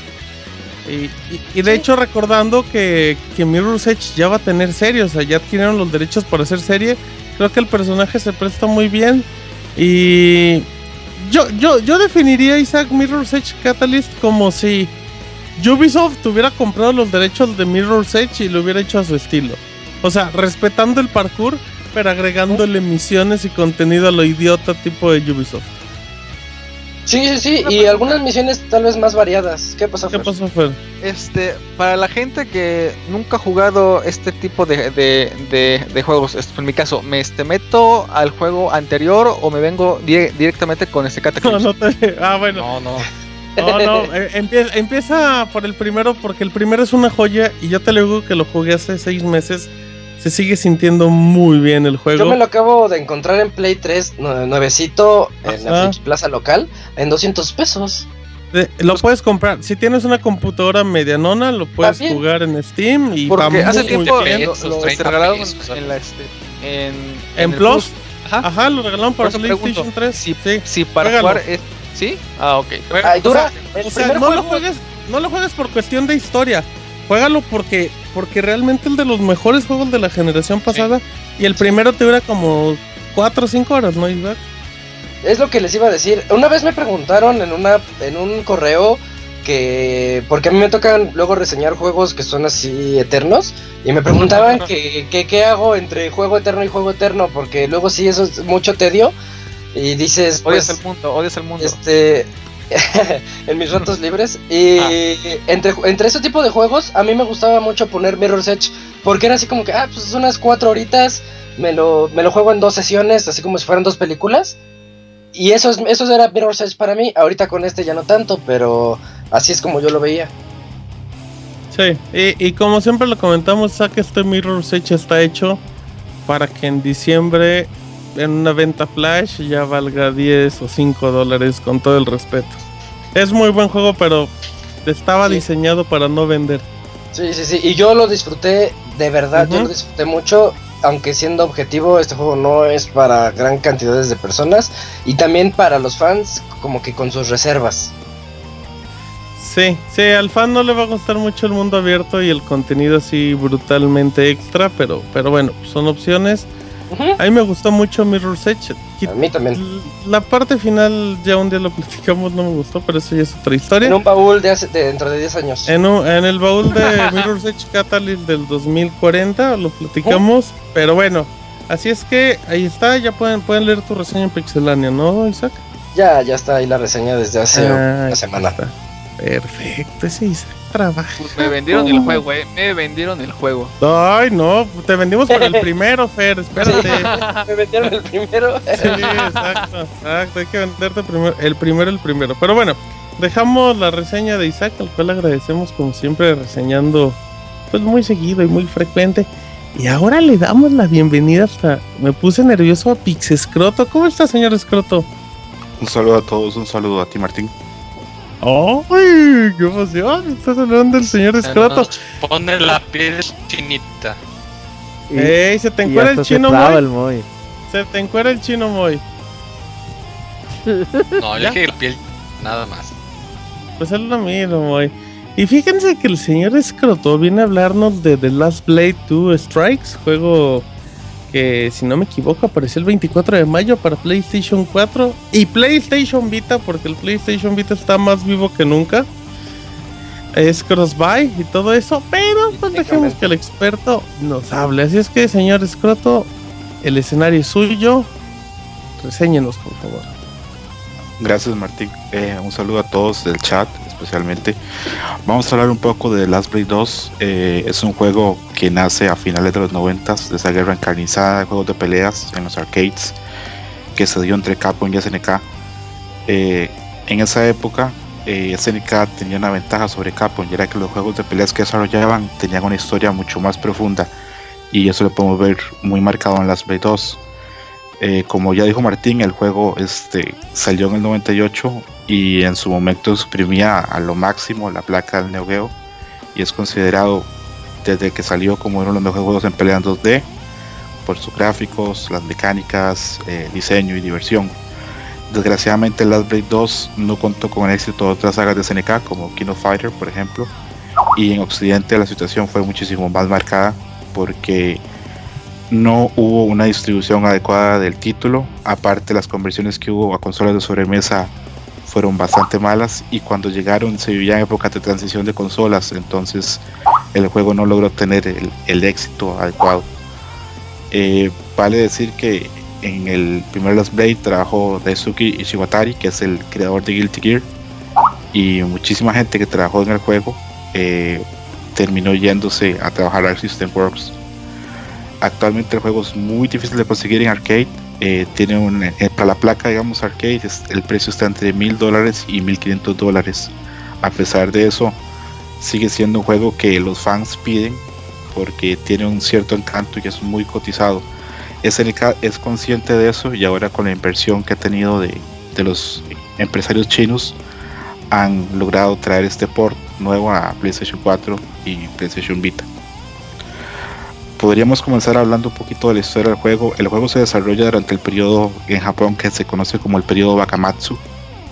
Esto es cuando Japón deja sus políticas de aislamiento a, a otros países del mundo y pasa del modelo feudal a un modelo más occidental. Con la muerte del modelo feudal, un montón de samuráis y guerreros que tenían este, ciertos señores feudales quedan sin trabajo y empiezan a ser guerreros de, que andan simplemente de vagabundos.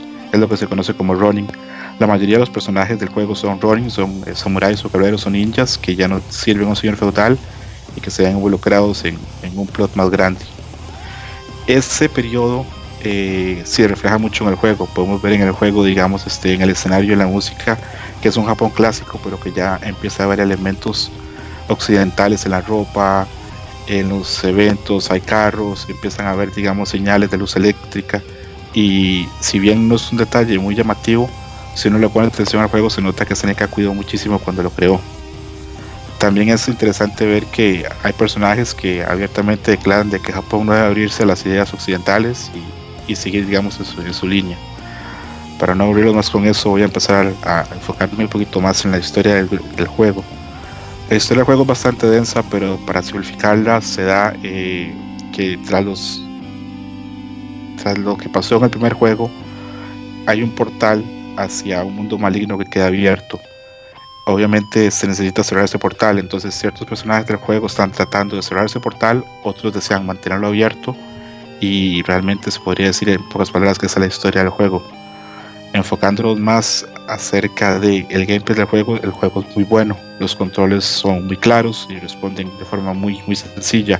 No es complicado usarlo tanto en, con el control de PlayStation 4, tampoco con la cruceta del PlayStation Vita y con un arcade stick todavía el juego es muchísimo más sencillo y más entretenido de usar. El juego es un juego de peleas clásico, ofrece modo de versus, ofrece modo arcade. Este trae ese plus que trae un modo multiplayer en el que podemos crear un match, podemos jugar en línea contra algún amigo o podemos jugar contra alguien que esté usando crossplay con la PlayStation Vita.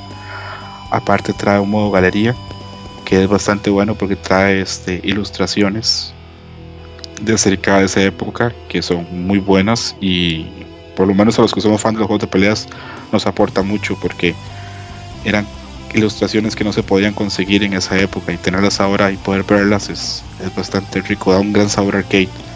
Las mecánicas del juego son profundas, el juego es antiguo pero las mecánicas eran muy avanzadas, tanto es así que podemos tener movimientos este, que ahora digamos tenemos en juegos actuales, los podemos ver reflejados perfectamente movimientos de desesperación, imbloqueables, recovery, eh, sin entrar en detalles más de juegos de peleas para no, no aburrir a la gente con temas muy técnicos, el juego era muy avanzado y, comparte muchas de esas cosas. El juego se basa en un control de cuatro botones, tres botones de ataque y un botón de repel. Repel sería un parry, eh, que si uno lo ejecuta de forma correcta para al ataque del rival y, puede controlar golpearlo. Si lo haces mal quedas al descubierto y te pueden atacar. Este movimiento, como en casi todos los juegos que tienen parry, hacen que las peleas sean muy intensas y hacen que el juego a nivel competitivo sea muy fuerte y muy alto. Luego, el cast de juego no es muy grande, es solamente 18 personajes, pero entre esos 18 personajes los estilos varían mucho y permiten tener mucha variedad.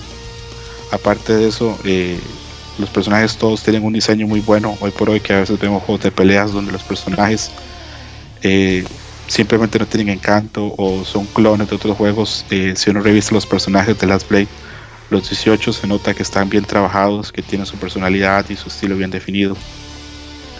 Aparte de eso, cuando uno elige el personaje hay tres modos de juego para pelear Está el Power Mode que permite, digamos, cuando se elige su personaje, que su personaje haga más daño en los ataques. Speed Mode que le permite que su personaje se mueva más rápido y logre encadenar ataques de forma más sencilla.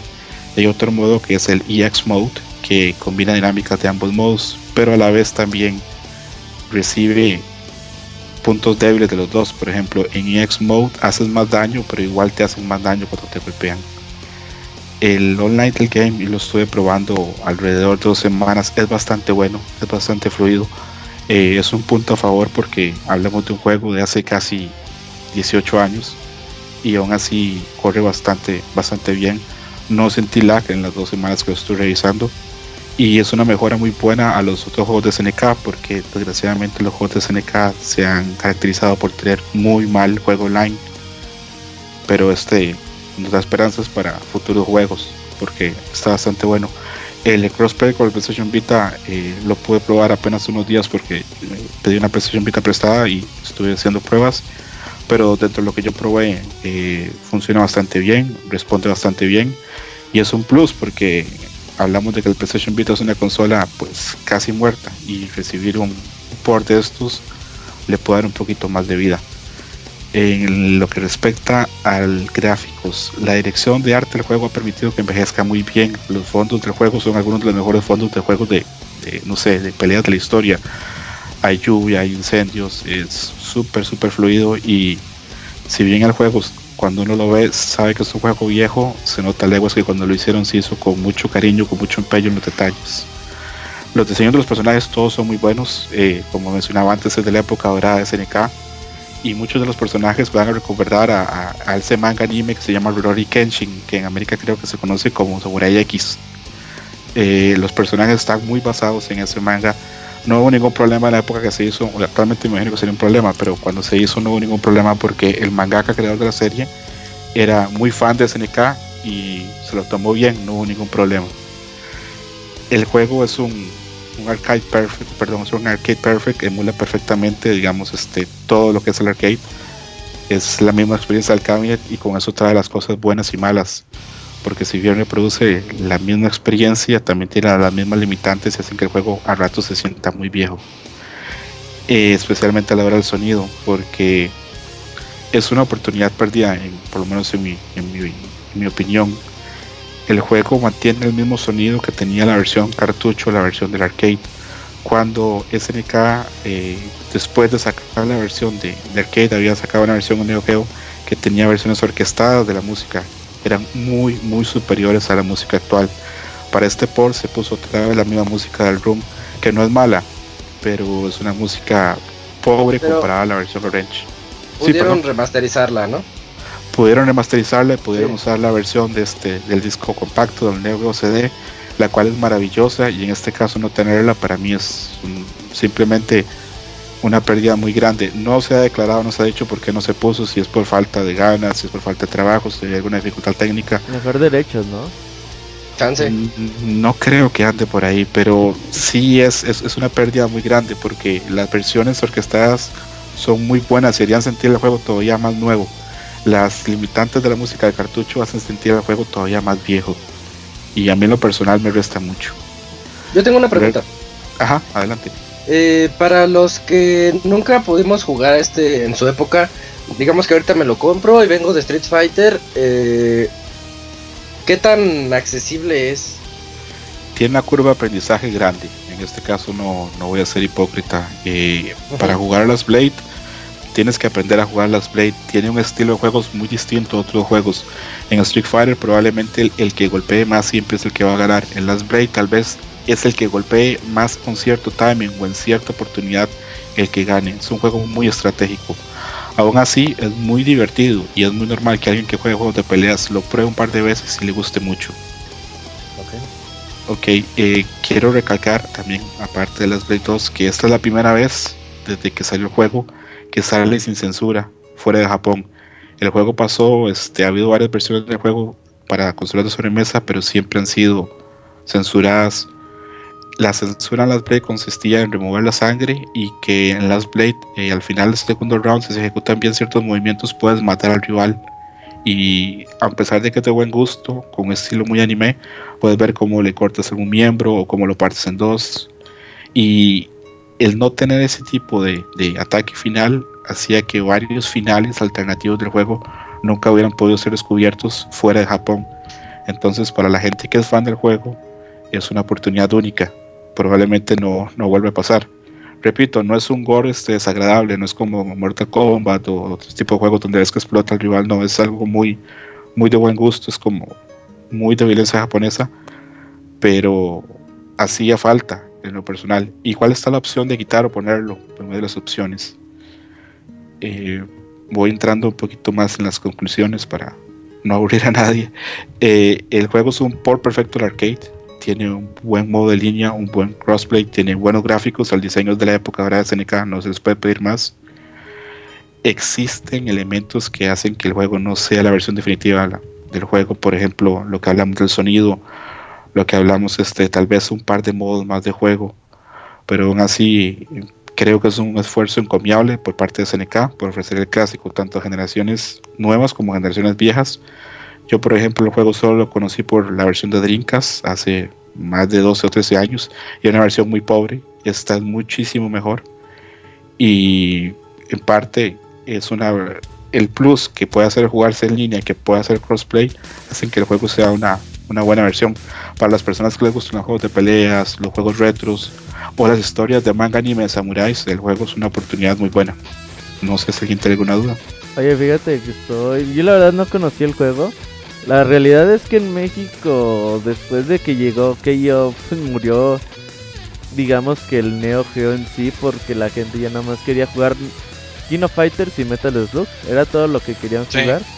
Entonces, The Last Blade fue un juego que yo nunca había visto en mi vida.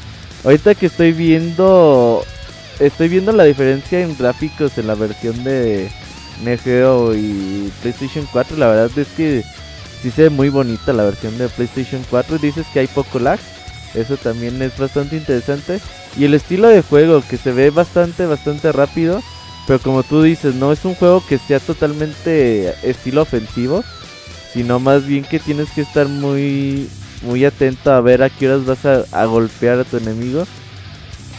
Pero me gusta, ¿eh? Lo que estoy viendo me, me llama bastante la atención. Estoy viendo, el arcade no es tan caro, vale entre 3.000 pesos, 2.500 y 3.500 pesos. Más o menos como 200 dólares. Eh, yo pensé que, que sí valía más, pero no, no, no, no vale tanto, pero hay poquitos en, en venta online. Así que si alguien está interesado en comprarlo, igual y ahí tienen en eBay algunas opciones. Me gustó esto, te dices que son 18 personajes. Son 18 personajes, este, normalmente la versión tenía 14, pero en esta se incluyeron versiones, este, personajes de otras versiones que se fueron agregando y es muy completo el cast porque eh, no voy a poner a explicarme cada personaje, pero cada uno tiene historias muy buenas y diseños muy buenos. Tanto es así que digamos en Capcom vs SNK 2, este, Capcom aprovechó varios personajes de las Blade 2 porque les gustaron mucho y porque les pareció que tenían muy buena historia. Y sí, lo que decías es correcto. El juego, este, a pesar de que es muy rápido y tiene muchos combos, eh, es muy estratégico. Tal vez si, si se da el caso que Moy juega contra Martín, tal vez Moy golpea a Martín 5 o 10 veces, pero Moy lo golpea 3 veces, pero las 3 veces que lo golpeó supo encadenar bien un ataque, es probable que gane Moy. Sí. Sí, es lo que estoy viendo en... Ok, ok. Estoy viendo incluso un combo, un combo, un video de combos y se ve muy muy bien, me llama mucho la atención. Lamentablemente ya no se retomó de, de ningún personaje de Last Play en ninguna recopilación de juegos de personajes de SNK como Kino Fighters en el futuro, ¿no? No, es muy difícil. El personaje de Last Blade, curiosamente, el personaje de Last Blade 2 que, que se hizo más popular fue Ibiki, que este, cuando comienza el segundo juego, este, ella es hija de un artesano, un herrero de estos que hacen espadas para samuráis, y que es asesinado, y una espada especial que estaba forjando se desaparece. Entonces este, ella pasa el, todo el juego buscando quién fue el que mató al papá para poder tomar venganza. Y ese es el personaje que a pesar de que era un personaje nada más, eh, no era el principal, era casi una historia, un side story de, de las Blade, fue el que ganó más popularidad en Japón. Nunca entendí muy bien por qué, seguro es como por el aspecto como colegiala del personaje. Pero sí, tienes razón, los personajes de las Blade no tomaron nunca una, una relevancia tan grande. Creo que especialmente lo que pasó con las Blade fue, bueno, lo que comentas, que en América el juego no, no, no en el momento que llegó no, no tuvo el éxito que, que necesitaba, a pesar de ser un juego muy bueno. Y la otra cosa que quería comentar es que es, SNK no está sacando este juego eh, de forma fortuita ahora, porque la demanda por este juego en Occidente siempre ha existido, porque como comentaba nunca tuvimos una conversión buena. Pero si lo está sacando ahora es porque probablemente está viendo que IPs de las que tiene viejas pueden dar para sacar otra versión. Entonces, si los números acompañan de forma positiva a este port, no sería nada extraño pensar que SNK prepare un Last Blade 3 a futuro. Sería interesante, lo es algo que se ve muy muy complicado por ahora. Hay que ver cómo le va de Kino Fighter, ¿no? Esta es como una clave para ver el futuro inmediato de SNK. Sí, que yo creo que todos los juegos de SNK están en esa canasta. Sí, sí, sí, definitivamente. Y Deep Silver y Atlus van a apoyar con distribución en América y en Europa. Creo que le va a ir bien, ¿eh? O sea, el juego tuvo al principio pues esta especulación de los gráficos y todo, pero ya cuando empezaron a ver el gameplay, como que ya la gente ya se olvidó de los gráficos, ¿no? ¿O tú qué dices? Sí, en realidad muchísima gente criticó los, los gráficos. A mí me siguen pareciendo que tienen ciertas texturas como de PlayStation 2, pero el gameplay y la movilidad que está presentando eh, recuerda, digamos, al, al King of Fighters más clásico, al 98, por ejemplo. Y ese gameplay y esa movilidad este, hacen el juego como muy difícil de rechazar. Y yo también leí comentarios muy buenos ahora de la gente que lo probó en el E3 y estoy deseando probarlo también. Sí, eh, adelantando Pixel estará para reseñar Kino Fighter en agosto. De hecho, es muy probable que cuando regresemos, el juego sale el 23, ¿no? El 24. Ujú. Sí. Es muy 24 de agosto, probable sí. que ya para ese entonces ya tengamos la reseña. Ah, ay. Es que fíjate que Atlus es de las pocas compañías Sí, que te Atlus, mandan sí. el juego un mes sí. antes. Sí. Pues sí, y, y esperando que, que este King of Fighters ya esté como balanceado y listo para, para esas Ojalá y épocas. le vaya bien, porque sí depende. Yo creo que le va a ir bien, ¿eh? Yo creo que le va a ir bien porque, pues, por empezar es exclusiva de PlayStation 4 y creo que, pues, el fan de King of Fighters lo va a comprar, ¿no? O sea, y ya con ese mini, ya de mínimo con ese fanbase, pues, es un buen número. Y, y México, ahorita ya los juegos de peleas... Ya nomás porque el equipo de México tiene un dinosaurio, ya por eso la, es- va a ser ganador. Oye, le cambió. Ahora sí ya es un puto dinosaurio, güey. Siempre ha sido un No, dinosaurio, no, no, no, no, güey. no, no, no, no. odiamos. Cuando La primera imagen que salió era un güey con pinche máscara de dinosaurio. Ya Te cuando dijimos que era un dinosaurio. Y ahora sí ya es un puto dinosaurio, no, güey. Sí, sí. Desde que salió el logo lo sabíamos. Eh, Si todos. ubicas al güey de, al oso de Tekken, güey. Ajá. Sí. No sé, El nombre de me madera. desespera ¿Se muy cabrón, madera de güey, ese Tekken tipo también? de personajes. El muñequito de madera también era de Tekken, ¿no? Creo. No me acuerdo. Sí, sí, el de Sí, madera. ok. A ver, Moy, aquí la Fíjate pregunta... que yo me acordé más de King de Darkstalkers, que también Muy- es luchador, pero se pone la máscara del tigre. Moy, Moisés, ¿Qué pasó? ¿Qué Moisés. pasó? ¿Qué animal meterías al equipo mexicano de King of Fighters en lugar de, de un dinosaurio? Está muy difícil. Piénsale, Moy. No digas un perro chihuahueño o algo así. No. Oye, no han salido los Metería una serpiente o un lagarto, pero para eso. pues, Ah, me- no nos andes alboreando, Moisés, tampoco. El Moy te metería la serpiente. No, no. Oye, no han salido los chistes de es un dinosaurio de la UNAM o del PRI. No, no, no, no, no, pues es que como... No, no, no, no, no ha sido tan popular King of Fighters en redes sociales, dirían los chavos. Pero, Chupacabra. pero bien, el chupacabras está bien. Oye, Scroto, por último, es como una pregunta similar a la que dice Isaac, pero si alguien nunca ha jugado nada de peleas, entrarle a The Last Blade 2 es como súper difícil, ¿no? Por lo técnico que, que cuenta. No es imposible y tal vez para llegar a un nivel competitivo sí sea difícil, pero para jugar o pasar un buen rato con los amigos no, no, no es tan complicado. En cuestión de una hora o dos te puedes hacer con los controles y puedes jugar perfectamente. ¿Se te hace más fácil adaptarte a uno de esos juegos que a otra, pues a otros de la Sí, competencia? Ah, Sí, mira, es eso- va- Es, es, por ejemplo, si juegas Last Blade va a ser mucho más mucho más sencillo que empezar a jugar, digamos, este Blood Blue o cualquiera de esos juegos, porque al ser un juego más viejo los controles y las dinámicas eran más sencillas. Entonces, Claro. Sí, e- incluso para alguien que está empezando en los juegos de peleas, esto es una muy buena opción. Oh, mira, muy bien, perfecto, perfecto, señor Scroto. Por último, ¿me pueden decir cuál es el precio en la versión de PlayStation? 14.99 dólares. 14.99 Uy, y, y dale. aparte, no, está barato, está barato, 7.50 porque te dan dos versiones y aparte recibes su- tu tema, tu tema dinámico, bueno, no el dinámico, tu tema de PlayStation 4 con la mona esta y el mono este, con el Dante, Sí. con el Dante de fondo y también te lo dan para PlayStation Vita. Sí, es que está bien, está bien, digo, si, si quieren mucho jueguito de pelea, pues ahí está, The Last Blade 2. Ahí échenle un ojo y pues yo creo que creo, yo creo que es una muy buena opción, muy buena reseña, señor Escroto. Muchísimas gracias. Muchas gracias a todos y que la pasen muy bien. Oye, adelanto, ¿eh? El próximo lunes es podcast musical y va a ser de música de videojuegos de pelea. Así Uf. que vamos a La música para matar. Debería de ser uno que sea música para Sí, matar. estaría bien. Oh, Vamos para diciembre, güey, para diciembre le queda perfecto. Va, música para Va. matar. En diciembre. Hay, para todos los que le da la depresión de invierno y escuchar eso, no, pues acá bien bonito. Va. hacemos podcast musical con música para matar, pero la próxima semana podcast musical, música de juegos de pelea. Así que va a estar Street Fighter, Smash Uy, Bros, Clay Fighter, Tekken, Clay 63. Fighter. El juego de medio. Fu. Sí, entonces eh, Scroto está invitado a estás invitado a participar todo el programa, Por favor, señor. a ver si tus Escroto. obligaciones te lo permiten. Esperemos que sí. Y a mandarnos recomendaciones. Sí, sí, sí. Ah, y- Sí. y mandarnos saludos de Terminator. Ok. Señor Escroto, ¿le puedo pedir una frase de Terminator? No veo por qué no.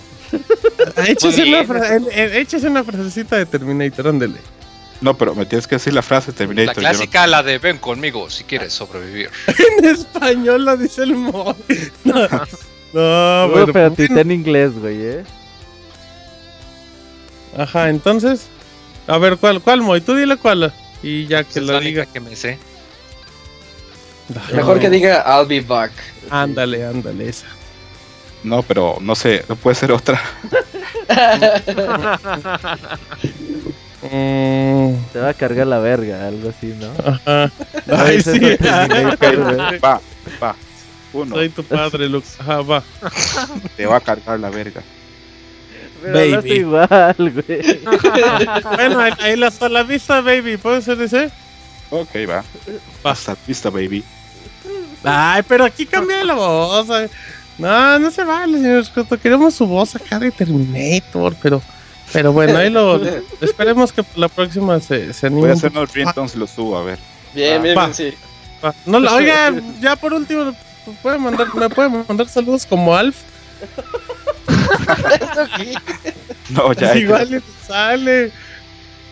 no, ¿no? ahí creo que, creo que, creo que mi voz no, no, no, no da para Alf. Bueno, está bien, lo intenté, que es lo importante. Muchísimas gracias, señor Escroto, por Gracias, acompañarnos en el podcast saludo. 278. Hasta la Gracias, vista. Escroto. Hasta la vista, Bye. Escroto. Muy bien, perfecto. Miren, ahí está el. Producer, eh, ah, sí, se Saludos. fue el abogado.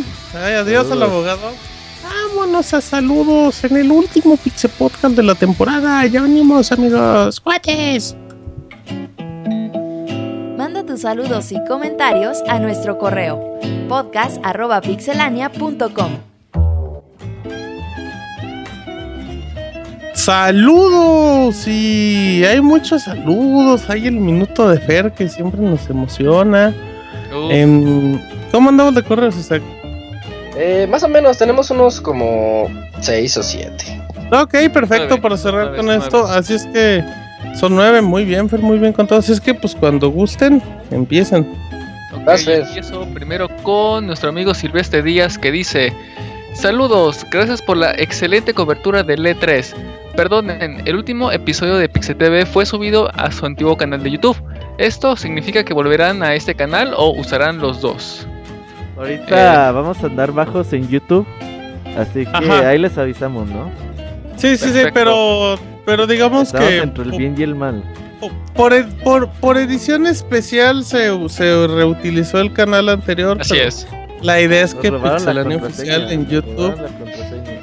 Ajá, y nos van, y van a subir Ajá. porno. Así es que hago. Sí, sí, sí, sí. Si suben No videos quiten- prohibidos no le de quiten Martín el follow, Pixel ¿eh? en Pixelania oficial en YouTube. No Uy, denle ¿eh? like, share, todo amiguitos, por favor. Ok, ¿qué Eh, más? ¿Qué más? Tengo otro si lo quiere leer Isaac o lo leo yo- yo. Eh, ¿Moy no tiene? A ver, Moy. mira, tengo Bueno, uno no tiene de que, no tiene que. Tengo uno de Armando Gutiérrez. Ese. Don Huevo. que para- bañado, no, bañado, no, muy dice que-. No, dice que no es Don Huevo, entonces pues vamos a llamarle Es que Armando es Don- Gutiérrez. Doña Hueva. Dice, no soy Don Huevo. Ay, pues a ver, empieza con... Hola Pix amigos, primero que nada decirles que aunque últimamente no mandé correos, sigo y seguiré siendo su fans forever.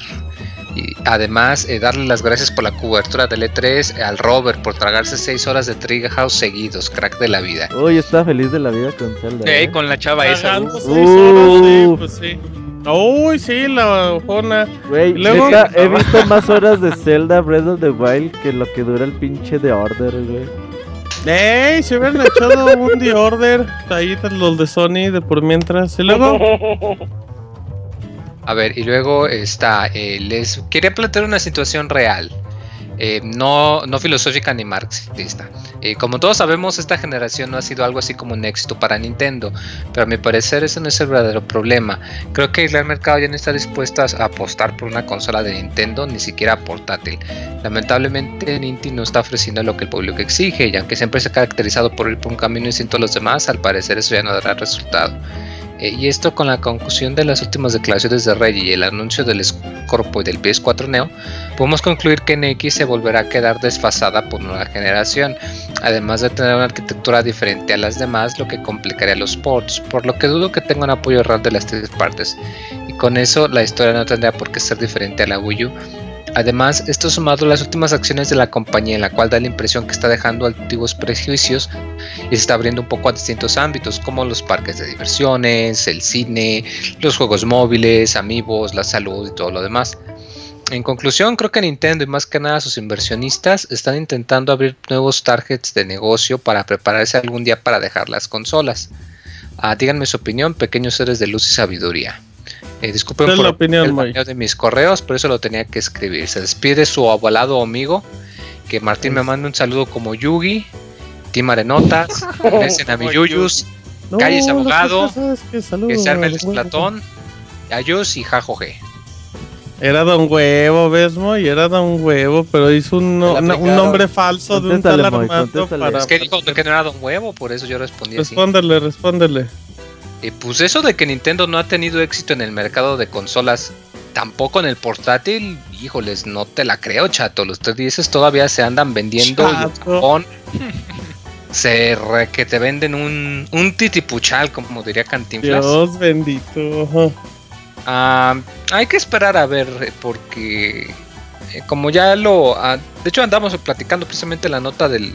a- al principio que lo comentaba Robert de que el buen Reggie andaba diciendo no que pues a nosotros no somos tanto para el poder sino nos interesa como que más creatividad Eh, todavía es muy pronto para decir digo igual y además acuérdense que estamos en el nuevo la nueva era del gadget, como en su tiempo fue el- los controles móviles, ahorita estamos en la era en la que empieza la realidad virtual y todavía hay que ver si pega o no antes de decidir quién va a ganar y Ah. quién no. Y, también por lo mismo, digo, porque estamos hablando, no, es que el Wii U va a quedar desfasado de la consola, de la generación de consolas. Pero pues luego sale Microsoft que va a sacar sus tres Xbox One distintos y que los tres corren lo mismo, pero que luego habíamos hablado que quizás había problemas porque no iban a aprovechar el potencial y todo eso. O sea, no es tan fácil como que decir que la nueva generación es el PS4 Neo, el Xbox Scorpio y el NX. O sea, de entrada como que ya hay que irnos haciendo la idea de que la idea tradicional que tenemos de generaciones como que ya no va a aplicar. Eh, Moy, Entonces, era sí, contestarle, no dar una Oye, columna. oye, Moy, espérate, no hagas una columna, Moy. Escríbela, escríbela, Moy. Por eso luego ya Respóndele no por. Twitter a la gente, así como respondes aquí, Moisés. Es que es mejor para que así escuchen el Pixel Podcast. Y ya vamos cortos de tiempo, Moy, perdón. Ahí vamos al correo Ah. que sigue entonces. Nomás nos queda media hora. Yo tengo aquí un correo. Échale. Es de Jesús Ildefonso. Dice, hola amigos. En esta ocasión quiero con- contarles una anécdota. Órale. Tengo un, tengo un primo... Ah, esta- sí la leí. A ver, a ver ustedes qué opinan. A tengo ver un si primo... captura. No, no, no, está, está agradable su anécdota. Sí. Tengo un primo que lamentablemente perdió su mano izquierda. Ya pasada la rehabilitación, fui a su casa y me llevé mi DS con el juego de Rhythm Heaven. Y fue una de las personas más felices porque podía jugar videojuegos a pesar de no tener una mano. La semana pasada le compré un 3DS y el nuevo Rhythm Heaven. Y si hubieran visto su cara de agradecimiento y una carita así feliz llorando. Este, y ahí acaba la anécdota. Sobre la E3 puedo decir que cuando se mostró Zelda yo lloré. Es increíble todo lo que le todo lo que le modificación, bueno, todo lo que le modificaron y que siga si- y que se siga viendo como un Zelda. Me encantó. Postdata. Qué bueno que no fue el abogado al podcast de Nintendo porque si hubiera dicho puras cosas sin justificación solo porque a él no le gusta el juego. ¿no? Sí, sí, di So- las cosas como solo porque a él no le gusta el No, juego. Isaac se censura por educación. Y concuerdo con Isaac, el juego se ve lento y la inteligencia artificial es un asco. Espero que lo modifiquen. Todavía hay tiempo. Y hablando de lo lento, cuando vi los cuando vi videos de Xenoblade Cl- Chronicles se me hizo el juego más lento y aburrido del mundo, pero una vez que lo juegas puedes decir que es el mejor RPG de la historia. Espero sea igual que, que pase el mismo caso con Zelda. Saludos y se bañan. Recuerdo que el Robert duró como tres semanas sin bañarse eh, hace algunos años. Qué Ey. cochino, carita feliz. Oh, Poncho sí, M, cierto, firma Poncho cierto, M3. ¿eh? No se lo oye, recomiendo, no se lo recomiendo. Gran historia, eh, gran historia. Y ahí si, un- si su amigo nos escucha, pues le mandamos un saludo y pues qué bueno, qué bueno que Ah, siempre un detalle para el amigo, depende de, bueno, son algo caritos, pero eh, se fabrican también controles de una una sola mano. mano, sí, Sí. precisamente para personas que no tienen. Eh, yo nada más conozco los de PlayStation 4, eh, que sí Sí. están algo cariñacitos, que rondan como los 1500 pesos más envío, pero es una opción, digo, si eres un buen gamer y, y quieres forzarse e intentar retomar los juegos más de acción o más O rápidos. sea, sí, sí hay como posibilidades. ¿no? Ah, De- sí, hay una posibilidad un Sí, o sea, y poquito pues- diferente a lo usual, pero ahí está. Claro, claro, digo, siempre están, pues, por ejemplo, los juegos de rol o como Rhythm Heaven, que como comentas que pues con una mano se puede. O pero Bayonetta. si quieren volver, bueno, con el control táctil, eh, pero, Bayonetta pero sí, tiene- que chequen los modo controles de una mano. Eh, se llaman one-handed controllers, o controles de una mano. Según yo, las marcas que yo conozco son una que se llama Grispaw, o sea, de mano de Grizzly, y otra que se llama Asi Grip. Eh, pero eh, son los únicos que conozco yo para Play 4, pero de seguro hay más. O si no, se pueden mandar a hacer ahí para si le quieren dar una sorpresa o algo. De hecho, lo estoy buscando ahorita mismo en Yo lo estoy Amazon. buscando y no encontré ni madres, fíjate. Pero Sí, yo sí los llegué a ver, pero para Play 3. En Play 4 no he visto todavía los nuevos modelos. Y sí es cierto lo que dice Moy. Mm, bueno, que ahorita se lo encontramos con mucho gusto, decimos. Pero bueno, Eh, pero muchas gracias, gracias por el correo. Vas, Ok, tengo otro de nuestro buen amigo Bélico que dice: Hola Pixestaff, excelente velada. Esta noche tengo una de esas duditas que salen después de la E3. Con motivo del, del multiplataforma de Minecraft, escuché algunos rumores de que tanto para PC3 y, P- y PS Vita no están incluidos y que también para tener esa función es necesario pagar el cosplay. Eh, No, el crossplay. crossplay, El. Pues sí lo puso. Dice, A cualquier respuesta, muchas gracias y un saludo al Pixel Chat en esta gran noche. Postdata para los Pixel Escuchas del futuro, dense una vuelta por YouTube y chequen el canal de Pixelania oficial.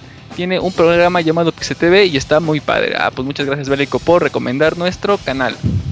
Contéstale, Fer. Ajá, cántale, Fer. Cántale, amor. No, contéstale. Ah, Pues lo de cosplay, bueno, cr- cross, que es cross platform, creo que no se puede hacer entre PS, en- entre el Play 3 y el PS Vita. Creo que no se puede hacer, sería cosa de checarlo, pero Lo me que pasa es que no se puede porque el tamaño cuenta, de los ¿no? mundos de consola Sí, es sí. el límite, mientras que en el Vita está limitado a como un- Ah. un- un- una cantidad exacta, no me acuerdo, ¿De, creo que de- de- de cuatro qué juego están hablando? Perdón. Minecraft. Minecraft. Ah, Minecraft, la versión de Minecraft de PlayStation Vita y de PlayStation 3 es la misma, tengo entendido. De PlayStation es el tamaño 4, de los mundos. La de PlayStation Pasas el 4 es diferente. Ajá, si pasas el mundo a la de PlayStation 4, puedes ampliarlo por las Pero ya no capacidades lo que puedes te da la consola, ya no lo puedes regresar, pero entre Play 3 y PlayStation Vita sí puedes andarlo ahí paseando. ¿Y la versión es este cross-buy? No. Mm, sí, de hecho, de Sí, hecho, sí. se moy, ¿cómo eres? ¿Cómo le mientes? No, o sea, crossbuy, no crossplay, Ahí te va, ahí te va, ahí Sí, te va. Ahí te va. Lo que tienes que hacer es compras la versión de PlayStation 3 y automáticamente te dan la de PlayStation Vita. Y si quieres la de PlayStation 4, solamente pagas como un update de 5 dolaritos. Ah, mira. Eh, es- eso es más recomendado que comprar la versión de PlayStation 4 porque creo que ahí no, ahí no te da el cross ni la opción de pagar para la anterior. Así es que si puedes cómprate la versión ya sea de PlayStation Vita o de PlayStation 3 y ya, ya después la de PlayStation 4 pagas 5 dólares y con eso tienes. Perfecto. Yo tengo otro correo de Drakov. Nos dice, buenas noches, mandándoles un correo para agradecerles el enorme esfuerzo que realizaron en la cobertura de esta E3. Una vez más, y como cada año, me quedo con un buen sabor de boca con sus podcasts post conferencias, con sus opiniones y debates. No cabe duda que son un gran equipo y eso, eso se refleja en cada emisión y programa que realizan. Un gran saludo y abrazo al Robert, Chavita japonés, al abogado, Isaac, Moy, Fer, Julio y por supuesto a Martín. al Homo de Martín dice ahí. Si no- si Al Homo, Eh, olvidar- no al Homo sapiens. los- no, no censuren, No, el Homo güey. sapiens, pues que luego la gente no va a entender a qué se refiere con eso. Sin- ¿Quién, sin quién olvidar- carajos dijo eso? eh. No te enojes, Martín. No te enojes. Órale, cabrón, díganmelo en la cara, no, no es cierto. Luego- ¿Lo quieres en la cara? No, que me lo digan, que Ah. me lo digan, no que me lo digan. Hoy sí hiciste varios Arturazos, eh. Sí. Y ahí Moisés. ¿Le puede hacer una chaqueta, abogado? Mental, mental. Y el abogado se fue. Como que acabó muy No, cansado. pues le dio miedo. Sí, sí. Ese pasó- Martín me seca en un segundo. Dije. No, no, no, no sé. No sé. pero Bueno, luego Ese Isaac- canoma. Eh, y dice, sin olvidar al Robocop, Monchis, al Nini, la Pixel Tesorito, el Sir, Chavita Mexicano y a todos los que son y han sido parte de Pixelania. Felicidades y mucho ánimo en todo lo que hagan. Saludos. Como ese Isaac ya saluda como el Robocop. ¿eh? ¡Eh! Hizo el Ah, robocopazo, eh. Sí, sí, Es sí. que eh, Bien. me acordé del Robocop sus saludos, que no los quiso dar, eh, no los quiso hacer en su reaparición. Sí, cómo no, lo hizo hasta creo que dos veces. Ah, pero de mala gana. Sí, eso sí, de mala gana. ¿eh? Pero siempre los hizo de mala gana. Bueno, y luego, Moy. Moisés, Ándale, déjame ver. el Moy anda tragando camote. Quedan tres, Moy, quedan tres. Está el de Manuel, el de Gis Sandoval y el de Sánchez Álvarez. En lo que el Moy busca el correo, les recuerdo que Pixelania tiene sus. No los tengo. Pueden seguir. Pinche Moy de- No. Ah, no, sí, ya tengo el de Bélico, Bueno. espérame, tengo el de Bélico. Ya, ya lo leímos, ya lo no, leímos. acabamos de leer. Por eso digo entonces que no los tengo. Bueno, antes de eso nada más les recordamos que es muy importante para nosotros que, que nos dejen comentarios en iTunes, por favor, porque luego la gente que entra y es nueva, pues quiere saber pues, si les agrada el programa y no. Y sí es muy importante porque pues mientras los comentarios sean más nuevos, pues la gente, el, el usuario nuevo, pues cree que, que siguen con esa chispa. Así es que les agradecemos si dejan comentarios ahí en, en iTunes, en iBox también los leemos y, y agradecemos mucho. Entonces, Moy, no tienes nada, ¿verdad? Es que nomás tengo esos que dijimos. El tengo- no me contesta mensajes directos. Y si ya te No te manda mensajes en tu cumpleaños, no hace nada. de eso. No, güey, el último mensaje que nos mandaron fue el 3 de mayo en iTunes, no mames. Pues sí, luego sí. en marzo, Oye, no, neta. 3 de mayo, cabrón. 3 de mayo de qué, de este año? Sí. Oye, en esta. Bueno, Mira, en sí, todo, pues, 2000, en todo 2016 hemos tenido cuatro comentarios en iTunes, ¿no? Sí, amiguitos. ¿no? sí, No, no, tampoco los No regañé, ¿no? Por eso no se- enojó el Robert, ya. Eh, No, bueno. Ok, entonces sigamos con correos. Isaac. Ok, ok, tengo otro. Dice, de, es de Emanuel Castillo Uribe. Dice: Buenas noches, pixelanios. Después de una semana muy agitada por el E3 y ver miles de trailers de juegos nuevos, tengo una teoría de conspiración. Al ser primero la conferencia de Xbox antes que la de Sony, creo yo que al igual que en la conferencia donde presentaron Xbox One, Sony aprovechó para sacar ventaja en el PlayStation 4. En esta creen ustedes que al enterarse de la poca información que dio Xbox sobre el Scorpio, pero a la vez ser tan potente, Sony de- decidió aguantar el No. Neo para incrementar el poder. Como ven.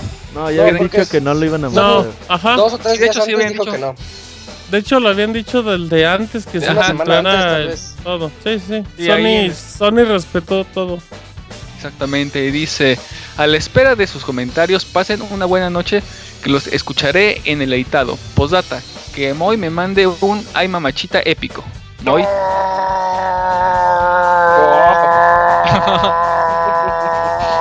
Al Moy, ¿quién Ay, qué le mamachita. están metiendo?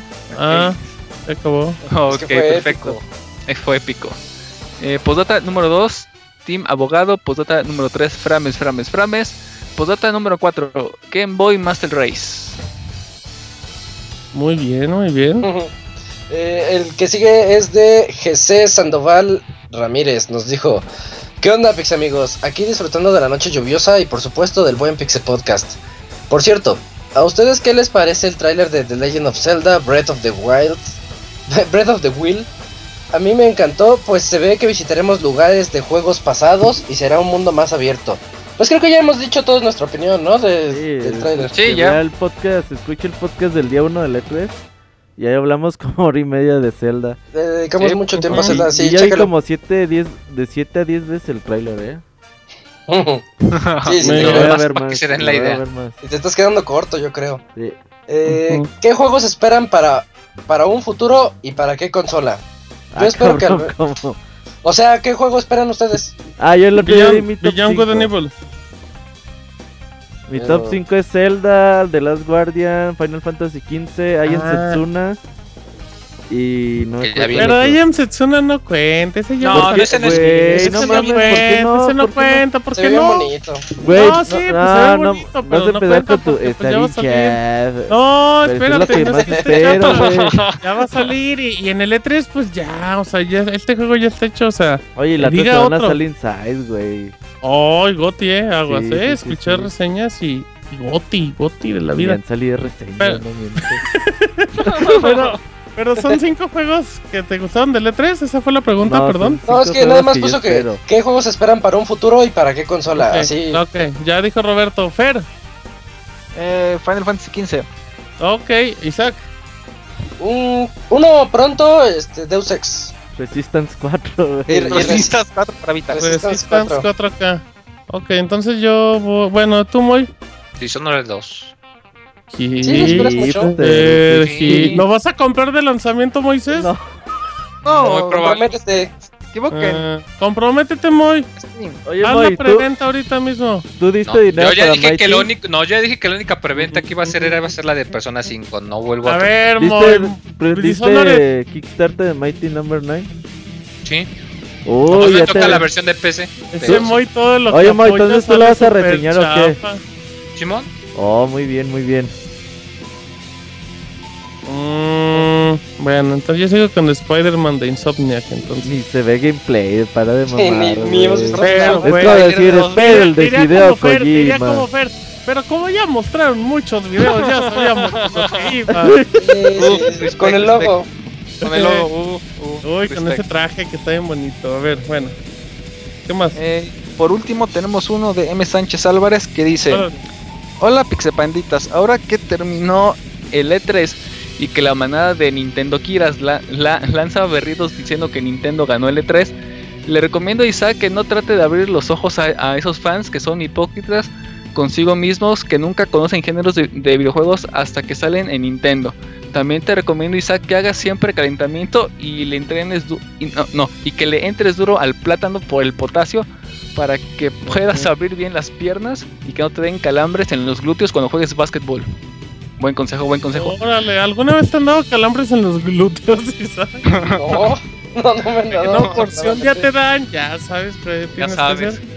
hacer. O- dice, de, definitivamente la mejor conferencia fue la de PC, donde se desborda poder testosterona pura en 16K, de definición para la eh, la élite de machos alfa, techo en blanco, y nos sorprendió con todos los juegos que mostraron en exclusiva para las económicas computadoras que superan a las consolas, juegos como so- sonido de grillos.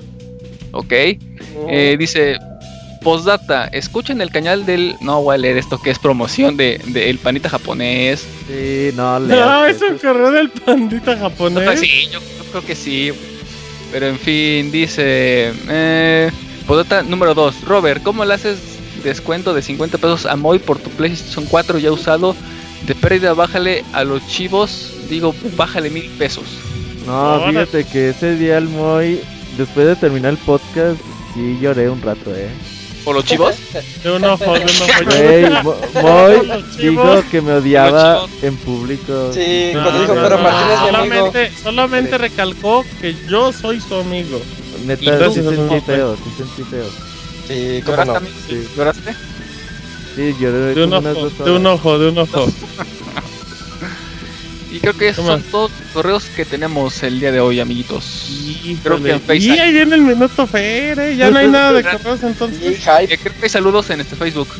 Ah, ok, deja, deja, voy rápido. Eh, muy bonito, facebook.com, diagonal pixelania oficial. Hay, ah, sí, sí, hay varios comentarios. Así es que ahí les va. Dice Claudio Reyes, hola gente de Pixelania, solo quiero saludarlos y felicitarlos por una temporada más llena de información y diversión.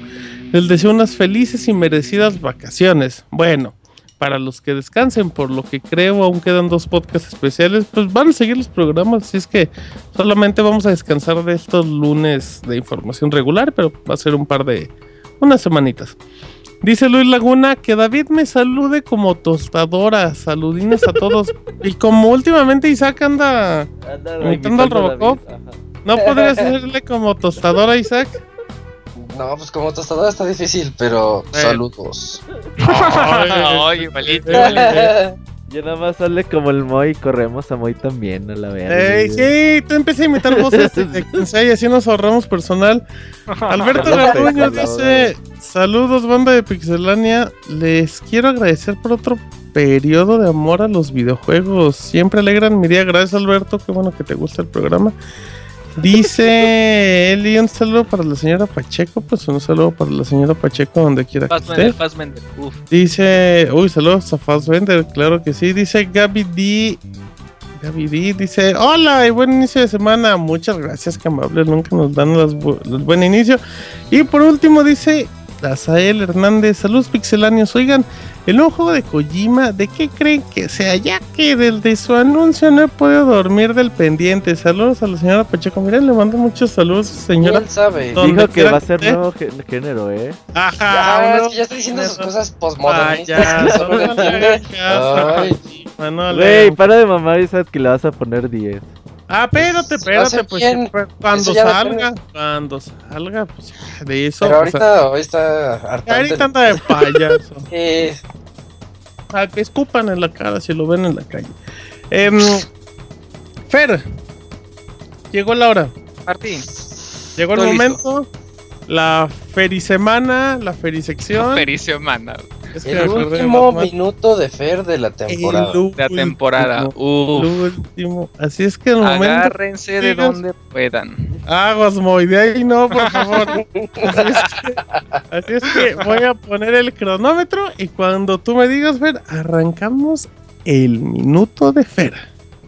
Va Martín. Tenemos Vámonos. dos correos. El primerito es otra vez de nuestro amigo Sánchez Álvarez que dice, hola Fer, ¿qué opinas de que Martín pida No, de que Martín Pixel juegue Doa Extreme Volleyball 3. ¿Crees que lo juega a una o dos manos? Híjole, ahí sería cosa de preguntarle. Con ¿Tú mod qué de crees? Fassbender. ¿Tú qué crees? No, Híjole. mod de pues cada quien tiene sus este, mañas, ¿no? Entonces, respetamos las mañas de este Martín. Eh, dice, ya por último, le mando saludos a Robert Kira, Julio Kira, Fer Kira, que casi son, no, que, que con casi nada, que, que- ¿qué dice? Que con casi nada que jugar en Wii U se ponen como locas sin control por Zelda. Pues no, Ah, pues o no sea que casi nunca juegan. Pues es que son muy falsos. Por cierto, saludos a mi amigo el Master Kira. Saludos a Juan. Dice, Juan. postdata, mando imagen del amor que tienen entre Martín Pixel Y fuiste Isaac tú, cabrón. Feliz. ¿Me Sí, creo que fue él. Qué Eh, les voy a decir cómo es la, la- esta imagen. Hay un corazoncito entre Que Martín. la suba a Twitter, que la suba a Twitter. Eh, súbanlo Yo- si quieren. Yo no creo que de bronca. rato la subo para que la puedan ver todos y se las comparto. Y tenemos otro correo de José Sánchez. Interesante Órale. que dice: Fer, si te encontraras en una isla desierta con todos los integrantes del Pixel Podcast, ¿con quién? Qué estúpido. ¿Con quién? Ay, ay, ay, ¿Con quién? ¿Con Eh, quién? Ya pasó el minuto, Fer. No, van 40 Ay, ya segundos. te callas, van 30 segundos. ¿Con quién te reproducirías? Ah, cabrón. Gran pregunta. ¿Qué? ¿y la respuesta, Fer? Yo creo que con nadie me, me quedo No, con las ganas. tienes que. O sea, la pregunta es una respuesta obligatoria. Con Martín, con Martín. No, no, no, espérame. Que, que con nadie. muchacho. O ya nadie, di con todos para no herir sentimientos. Exacto. Sí, sería lo más inteligente de tu, de tu parte, Fer. Con todos, entonces. Con todos. Gangbang. Sí, sí, pasa por todos. Ok. Bucaque. Llegar a aguanten de Armando. Gutiérrez. Candelabro inglés con Fer. Uh, candelabro inglés. Qué estúpido. Permítanme maricones. así. Ay, Bueno, pues Ok. respondemos las preguntas del minuto, Está muy bien, está muy bien. man.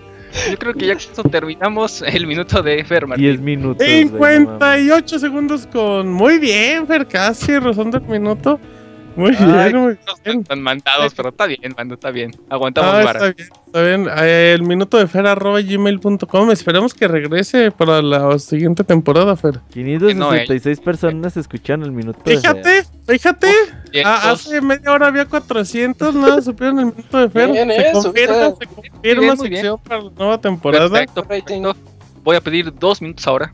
Eso, Fer, Ay, muy bien. mucho. Exigente, exigente. Así es que eh, ya no hay más que comentar. Minuto Mixler, ¿no? Ah, Minuto Mixler, ya ni me acordaba del Minuto Mixler. Escriben el Minuto Mixler.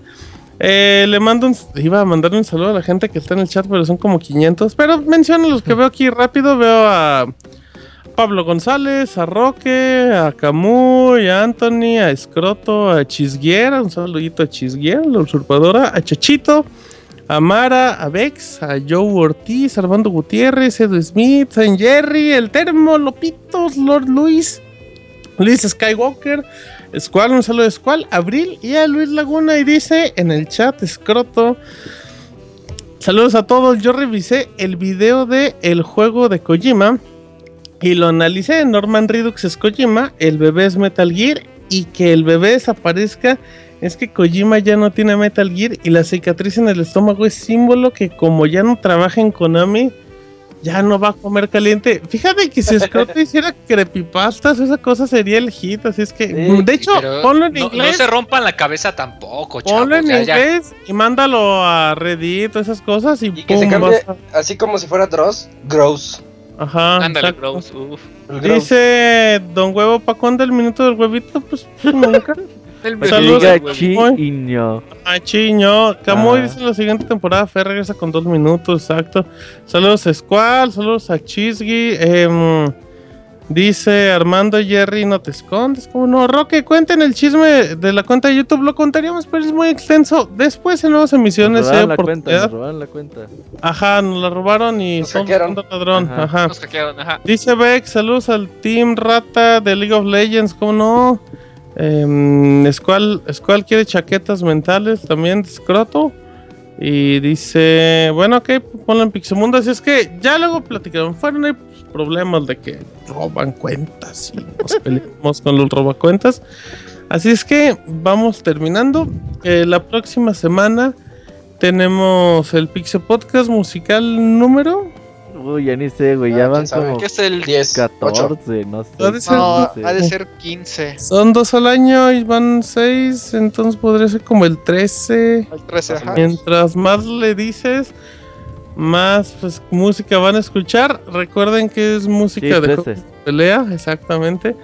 Juegos de pelea. Y ah, el 30, creo que sí es el 30, ¿no? El jueves. Jueves Sí. 30 de junio. El baúl de los pixeles de. ¿Cómo se llama el juego? Se me olvidó. Gunstar Heroes, juegazo, güey. Ayer lo acabé. Muy bueno, muy bueno. Goti, dos, tres Vale horitas. 50 pesos en 3DS. corran y cómprenlo. Así es que pues, ahí chequenlo para que estén en el baúl participando como siempre con sus llamadas. Y bueno, y ya.